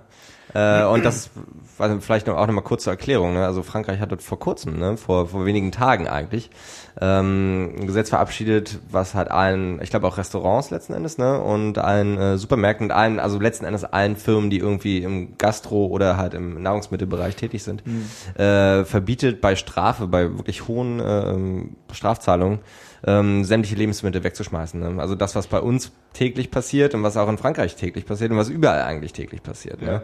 Ähm, Außer in Afrika. aus, aus Afrika vielleicht. Oder in Südostasien. Ne? Also es gibt da viele, viele Länder, wo das eben nicht so ist. Ähm, und ähm, ja, genau, also es darf, darf halt nicht mehr weg, weggeschmissen werden, das muss halt gespendet werden zum Beispiel, ne? oder das muss irgendwie weiterverarbeitet werden. Ne? Ähm, und das ja, bin ich auf jeden Fall mit dir einer Meinung, Martin. Also, das ist natürlich ein, ist- ein grandioses ich- Gesetz. So, Ich, ne? ich verstehe natürlich aber auch, ich verstehe natürlich auch ganz klar deinen deinen Standpunkt. Also da sind dann halt klipp und klar Menschen, die äh, irgendwie tagtäglich ums Überleben kämpfen und die einfach an einer, an einer miesen Unterernährung und warum jetzt nicht sofort Hilfe durch diesen Reiz? Also du, dieses Spannungsfeld steht da, aber ich finde, das wurde halt auch von uns irgendwie so künstlich erschaffen. Und jetzt stellen wir uns hin und sagen so, also durch, durch diese Schere, die wir selber, die, oder meiner Meinung nach, die wir selber erstmal so komplett weit aufgerissen haben. Und dann stellen wir uns jetzt hin, naja, aber guck dir das doch an, ne, was da für ein Problem ist. Und da müssen wir jetzt wieder rein und helfen. Und das Wäre es dann deiner Meinung nach okay, besser, wenn quasi äh, afrikanische Forscher äh, das äh, erfunden hätten? witzige Frage. ja, weil es ist im Endeffekt dann die, die ja klar, den könntest du es natürlich äh, definitiv nicht vorwerfen. So, ne? Ja, Also genau, wenn, genau. Äh, Genau. die wollen, also Richtig. würde ich ihnen niemals zum Vorwurf machen. Richtig, richtig. Also es ist ein bisschen, also ich verstehe dein Argument total. Also ich bin da, hab da auch so ein bisschen so ein, so ein, so ein, so ein Bauchschmerz, das dann so. Ja, aber mein, mein, machen wir uns mal nichts vor. Ne? Also ich meine, es gibt, es, ich will nicht sagen, dass es keine afrikanische Forschung gibt. Gibt es definitiv, auch Definitiv. ziemlich krasse, aber dann sind wir halt auch wieder Wo- bei, ist halt die, auch nicht auf Konzept, dem- die Konzepte kommen halt nicht daher. So, ne? sind wir halt auch bei dem Punkt, dass man sagt, okay, du hast dann halt irgendwie eine Gesamtmenschheit und äh, ist es nicht irgendwie, könnte man das nicht als Konsens ansehen, dass man sagt, die Stärkeren helfen den Schwächeren? Ist das nicht okay? Ja, aber Ja. warum nicht Aber eher warum durch Konzepte wie, wie Hilfe, also wie Hilfe zur Selbsthilfe, dass man irgendwie, dass man irgendwie wirklich versucht, die, die Ursachen Ja, anzugehen und trotzdem- nicht jetzt ganz einfach nur so Trotzdem ein- hast du ja dann, dieses trotzdem hast du ja Symptom. den, also selbst wenn du Hilfe zur Selbsthilfe als Konzept, was ich vollkommen unterstützen würde, hast, hast du trotzdem den Punkt, dass du erstmal der Stärkere dem Schwächeren hilft, sich selbst zu helfen. Aber wir müssen auch gerade ein bisschen aufpassen, weil das geht nämlich in so eine harte Entwicklungsdiskussion äh, letztendlich. Also großartiges Thema. Aber Man da hat- finde ich ist auch immer noch das Problem, was Martin schon angesprochen hat. Wie ist es denn überhaupt dazu gekommen, dass es, dass der Stärkere dem Schwächeren helfen Ja, muss? gut, aber ich meine, wir sind jetzt an einer Situation, wo es halt dann irgendwie. Also weil Muss was man auch mal halt pragmatisch sein. Du, ich sehe das eigentlich auch so, ne? Also letzten Endes, was du damit machst, du schaffst halt Abhängigkeiten die ganze Zeit, ne? Und ähm, Also ich- ne? und das ich- ist das ist natürlich nicht nicht der Weisheit letzter Schluss, ist- überhaupt nicht, ne? Ähm, wie gesagt, ich will mich da eigentlich auch gar nicht positionieren es- eigentlich. Ja, ne? ja, ich wollte auch gerade sagen, es wirkt jetzt vielleicht so, als ob ich da viel mehr eine Meinung zu habe, als ich sie in Wirklichkeit habe, denn ich weiß selber auch nicht Hm. ganz genau, Ja. wie ich das beurteile, aber es ist halt verdammt nochmal schwierig. Zur Rechtfertigung, ich habe jetzt auch immer ein bisschen Advocatus di Diaboli gespielt. Ich meine, aber wir können uns wahrscheinlich darüber Ich bin einig voll sein. eurer Meinung. Wir können uns bitte, wahrscheinlich, bitte mögt mich immer noch. wir können uns wahrscheinlich Welche Meinung hatten wir nochmal jetzt? Keine zu haben. Das Ka- Kant stand an der Ampel und dann mit Robocop. Äh, Paul. Ja, wir können uns halt darüber einig sein, dass wir heute eine Menge Fragen aufgeworfen haben, zu denen wir leider keine Antworten haben. Ja, ja. Sorry. aber, aber da müssen wir uns nicht schämen, das hat bisher auch noch niemand anderes Es wirklich wäre auch geschafft. ein krassen ne? Wunder, wenn wir jetzt zu viert hier die Antwort gefunden hätten für alles. Ich habe Das auf wär jeden Fall mega für, geil mich, einfach. für mich heute die Konsequenz gezogen, dass ich noch ein bisschen mehr im Bio machen müsste. Ich dachte, dass du noch mal herkommst. Nächste Woche zum zweiten Teil. Okay. ja gut, dann äh, äh, schließen wir es ab, oder? Ähm, sehr gerne, ja. Vielleicht am Ende noch ähm, ganz kurz, ganz klassisch vor allem. Ähm, und vielleicht, äh, ja, nee, einfach mal ohne Limitierung heute. Äh, Paul, was beschäftigt dich so gerade? Medial, musikalisch, filmtechnisch und literarisch. Das Spaß machst du auch ich würde vielleicht aber ganz kurz erstmal nochmal sagen, also Okay. wenn denn Ist auch, manchmal antwortet hier auch überhaupt keiner auf die Fragen, die ihr euch gegenseitig stellt. Ne? äh, wenn denn Weil wir alle so viel zu sagen haben. einer von den 20 Zuhörern vielleicht was dazu zu sagen hat, macht es auch. Ach ja, stimmt. Definitiv. Leute, ihr findet uns. Nee, das können wir auch am Ende machen. Ja, am Ende hört es keiner mehr. Aber ich habe am Anfang Ja, machen also, müssen. nur ist eh egal. Also, über, ist eh egal. Den Rubicon haben wir längst überschritten, glaube ich. Machen wir jetzt, machen wir jetzt echt so eine, was hörst du gerade am Ende so einer Folge? Ja, klar. Klar, warum nicht? Warum nicht? Kommst du Ich habe hab auch was zum Thema zu sagen. Von Ja, daher. also komm, wenn der Christopher was hat, ausnahmsweise. Ja, ja. Okay. Soll ich anfangen, ja? Fang mal an. Ich habe ähm, tatsächlich Aber vor, nur eins. vor kurzem durch Zufall ähm, auf der Straße System of a Down gehört und habe das auch Wow. wieder auf mein persönliches Leben ausgeweitet. Und habe wieder viel mehr System of a Down gehört. Und ich habe auch Montage of Heck gesehen und wie hoffentlich jeder, der das gesehen hat, auch wieder mehr Nirvana gehört. Geilo. Hast du auch geweint? Bei der, bei der Doku? Ja. Nee. Ach komm, ein Tränchen im Auge hast du schon gehabt. Also Kloß im Hals. War schon krass emotional, Mhm, aber schon, ne? vielleicht habe also ich habe mir aber auch eingestanden, dass ich vielleicht doch nie so ein krasser Fan war wie manch andere. Okay. Ich war schon Fan und mich hat es auch sehr berührt alles und so. Ich fand die Doku auch Hammer. Aber es hat für mich auch viele neue Fakten, so, wo, ich, wo ich gemerkt habe, okay, du weißt echt wenig über den Typen. Das muss ich vielleicht auch nochmal ganz kurz sagen. Ne? Ich fand das nämlich ganz schön, weil eigentlich hatten Paul und ich den Plan, den äh, Montage Effect, die Nirvana-Doku zusammenzusehen. Und tatsächlich ist die so gut, dass wir nach 20, 25 Minuten gesagt haben, okay, wir machen die jetzt aus, weil wir nebenbei so viel gequatscht haben und kaum was mitbekommen haben. Und die ist wirklich so gut, dass es eigentlich schade ist, wenn man tatsächlich so eine Situation hat. Verdirbt quasi. Das verdirbt das, ne? weil die wirklich ziemlich gut ist.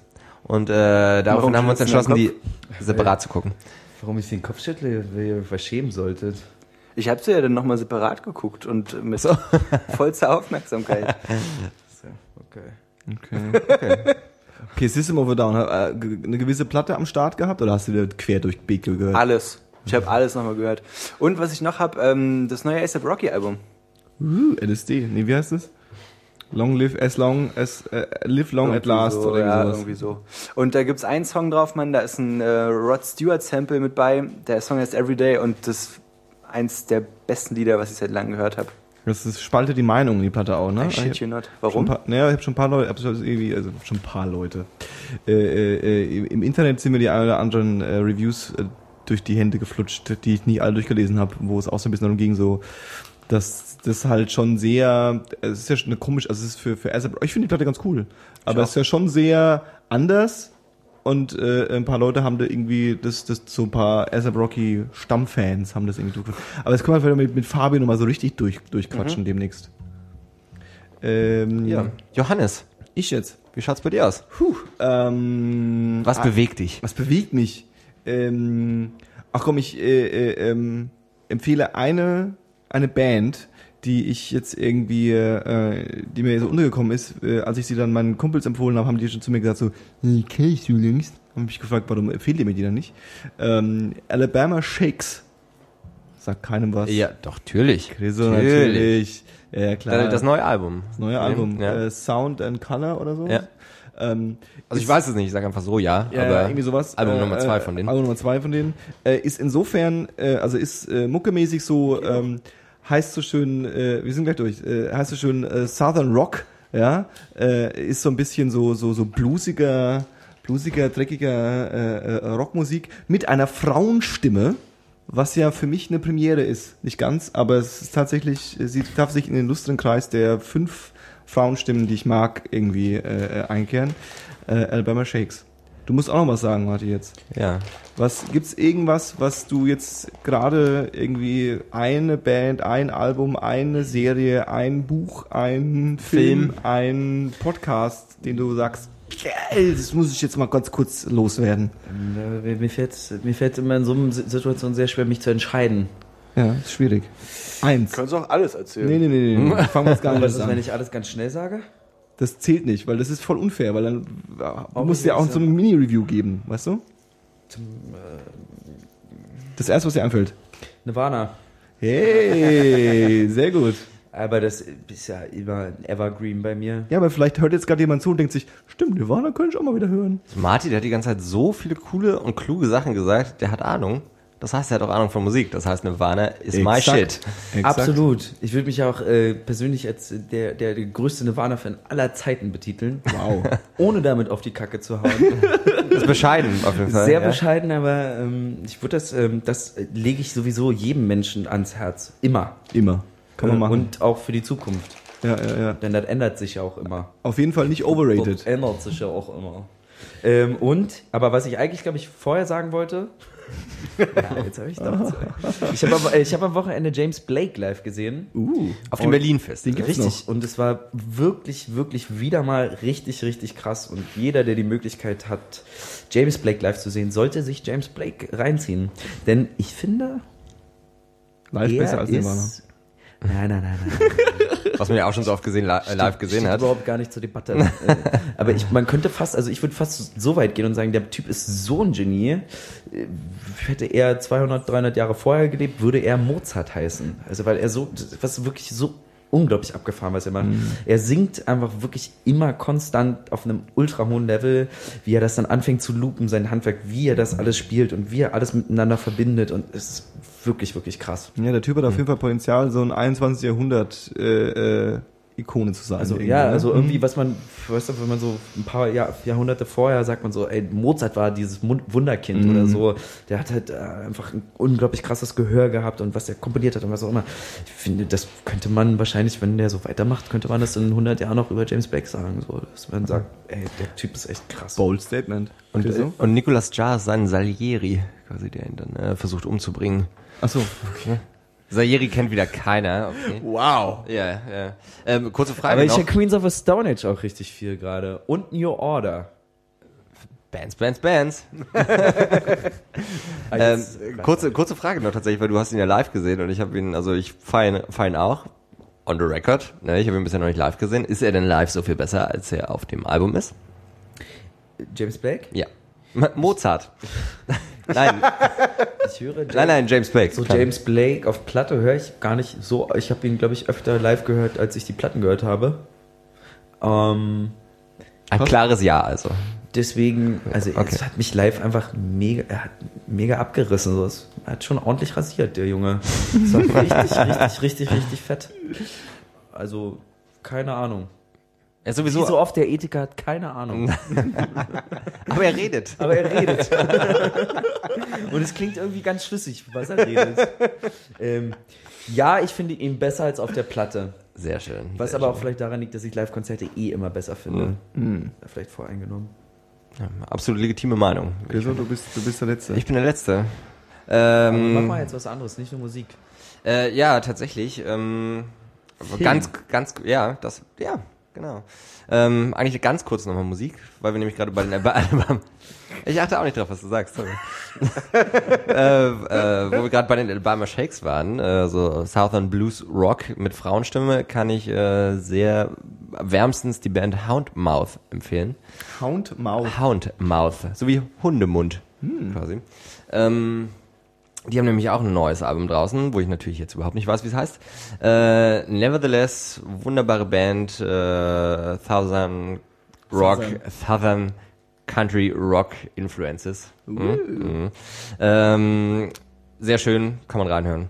Und jetzt kommen wir nämlich zum Film und der umschließt tatsächlich unser Thema der äh, künstlichen Intelligenz, wenn du so möchtest, ne, oder des Transhumanismus so ein bisschen. Der nennt sich nämlich Ex Machina.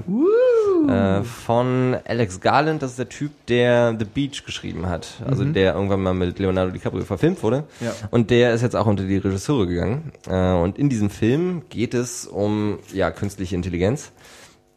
Und ähm, jemand aus einer also Google könnte ein bisschen das Vorbild für diese Firma, Firma sein. Ne? Und er ist Programmierer in dieser Firma und gewinnt sozusagen in der firmeninternen Lotterie.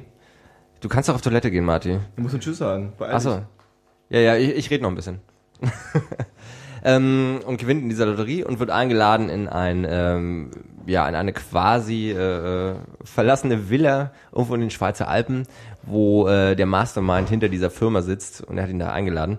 Äh, und am Ende kommt raus, oder nicht am Ende, sondern relativ schnell stellt sich raus, dass es nämlich gar keine Villa, wo er wohnt, sondern eigentlich ein Forschungslabor. Okay. Und dort werden ähm, künstliche Intelligenzen äh, entwickelt. Okay. Und er ist da dann letzten Endes, also dieser Programmierer, um den sogenannten Turing-Test zu machen. Ne? Ah, also der ja. Test, wo jemand mit einer Maschine kommuniziert und dann ähm, sagen muss, ob er jetzt das Gefühl hatte, dass das ein Mensch war oder eben nicht. Genau. Ähm, und natürlich ist dann diese künstliche Intelligenz ist dann quasi ein weiblicher Cyborg. Ähm, und er stellt, muss sich eben dieser Frage stellen. Ne? Ist das jetzt künstliche Intelligenz oder ähm, ist das wirkliche Intelligenz oder ist das alles nur einprogrammiert? Ja. So ein bisschen wie das Gedankenexperiment, was Marty von angesprochen hat. Ne? Ja, freaky. Und äh, sehr schöner Film, sehr schöner Twist am Ende. Ähm, kann man sich definitiv angucken. Ja, der, der ist auch ein bisschen gebast worden. Ich habe den auch äh, tatsächlich schon das eine oder andere empfohlen bekommen. Also das ist jetzt auf keine, keine Einzelmeinung von dir, sondern der ist auf jeden Fall gerade ein bisschen gehypt, der Film. Auch im Joe Rogan Podcast. Nee, das habe ich da, da habe ich das nicht Ja, gehört. aber, da kommen das auch alle vier Folgen sozusagen. Ah, okay, okay, Ja. okay. Ähm, nee, aber wo du, wo du, wo wir jetzt noch kurz einen Minute überblicken müssen, müssen äh, ich habe auch diesen äh, Alan Turing-Film gesehen. Mit Benedict Cumberbatch. Benedict Cumberbatch und ähm, er ist auch stark zu empfehlen. Er ist unglaublich schmalzig. Ähm, er ist unglaublich schmalzig und äh, äh, cheesy, aber tendenziell äh, äh, äh, ähm, tendenziell auch einen Blick wert. Auf jeden Fall. Nun gut. Äh, Ja, warte mal. Letztes Segment. so. Ihr findet uns nämlich, denn genau wie alle anderen coolen Leute, die hier so einen kleinen amateurhaften äh, Podcast haben, findet ihr uns auch im Internet. Ähm, also für alle Leute, die jetzt noch dran sind, nach geführten vier Stunden äh, Gehirnclashing. Ähm, und zwar findet ihr uns bei Facebook unter 1024, äh, ausgeschrieben, 1024. Äh, dort könnt ihr Teil unserer wunderschönen Community von etwa, ja, von sehr vielen Followern werden, ohne genaue Zahlen zu nennen. Aber trotzdem mögen wir jeden neuen. Ja, und wenn ihr sonst noch, wir haben, das stimmt, jetzt fällt mir das gerade noch ein. Nach unserem vorletzten Thema haben wir eigentlich von einem äh, neuen Zuhörer, vom, äh, von John, den wir, äh, den einige von uns kennen auch aus dem privaten Raum. Und er ist nämlich Steward sozusagen, also äh, die männliche Form einer Stewardess äh, im Flugzeug. Und er meinte, dass ihm ähm, unsere aus unsere vorletzte Folge war das, ne, wo es um das Thema Germanwings und ähm, diese Germanwings Katastrophe und den medialen Umgang damit ging. Ja. Äh, das hat ihm sehr gefallen und das hat er auch beim Putzen gehört. Scheinbar Cool. sind gibt's da viele Leute, die uns beim Putzen hören. Vielleicht sollten wir überlegen, das, ich gern gehört. ja. Vielleicht sollten wir überlegen, das Ganze äh, umzunennen. Putzpodcast? Äh, nee, nee, Putzcast einfach nur. Bitte nicht. Ja. Will ich nicht. Okay. Ich habe bitte nicht gesagt. Also, anyhow, ähm, danke für die Zusendung, John. Die hat uns äh, viel Spaß gemacht zu lesen, auch wenn es viel Text war. Ähm, ja, und äh, falls irgendwelche anderen Leute da draußen vielleicht sich auch zu dem Thema ja, kreativ mitteilen möchten, ohne uns vielleicht in der Luft zu zerreißen, obwohl ihr das natürlich auch machen Dürft ihr auch könnt, machen. dürft ihr auch machen. Ähm, ja, sendet uns eure Meinung, ansonsten schaltet beim nächsten Mal einfach wieder ein, würde ich sagen. Ne? Ja, das war 1024, Folge 45 mit Immanuel Kant Danke, dass und ich Martin. hier sein durfte. Ja. ja. Dankeschön, Leute. Ciao. Adieu. Tschüss.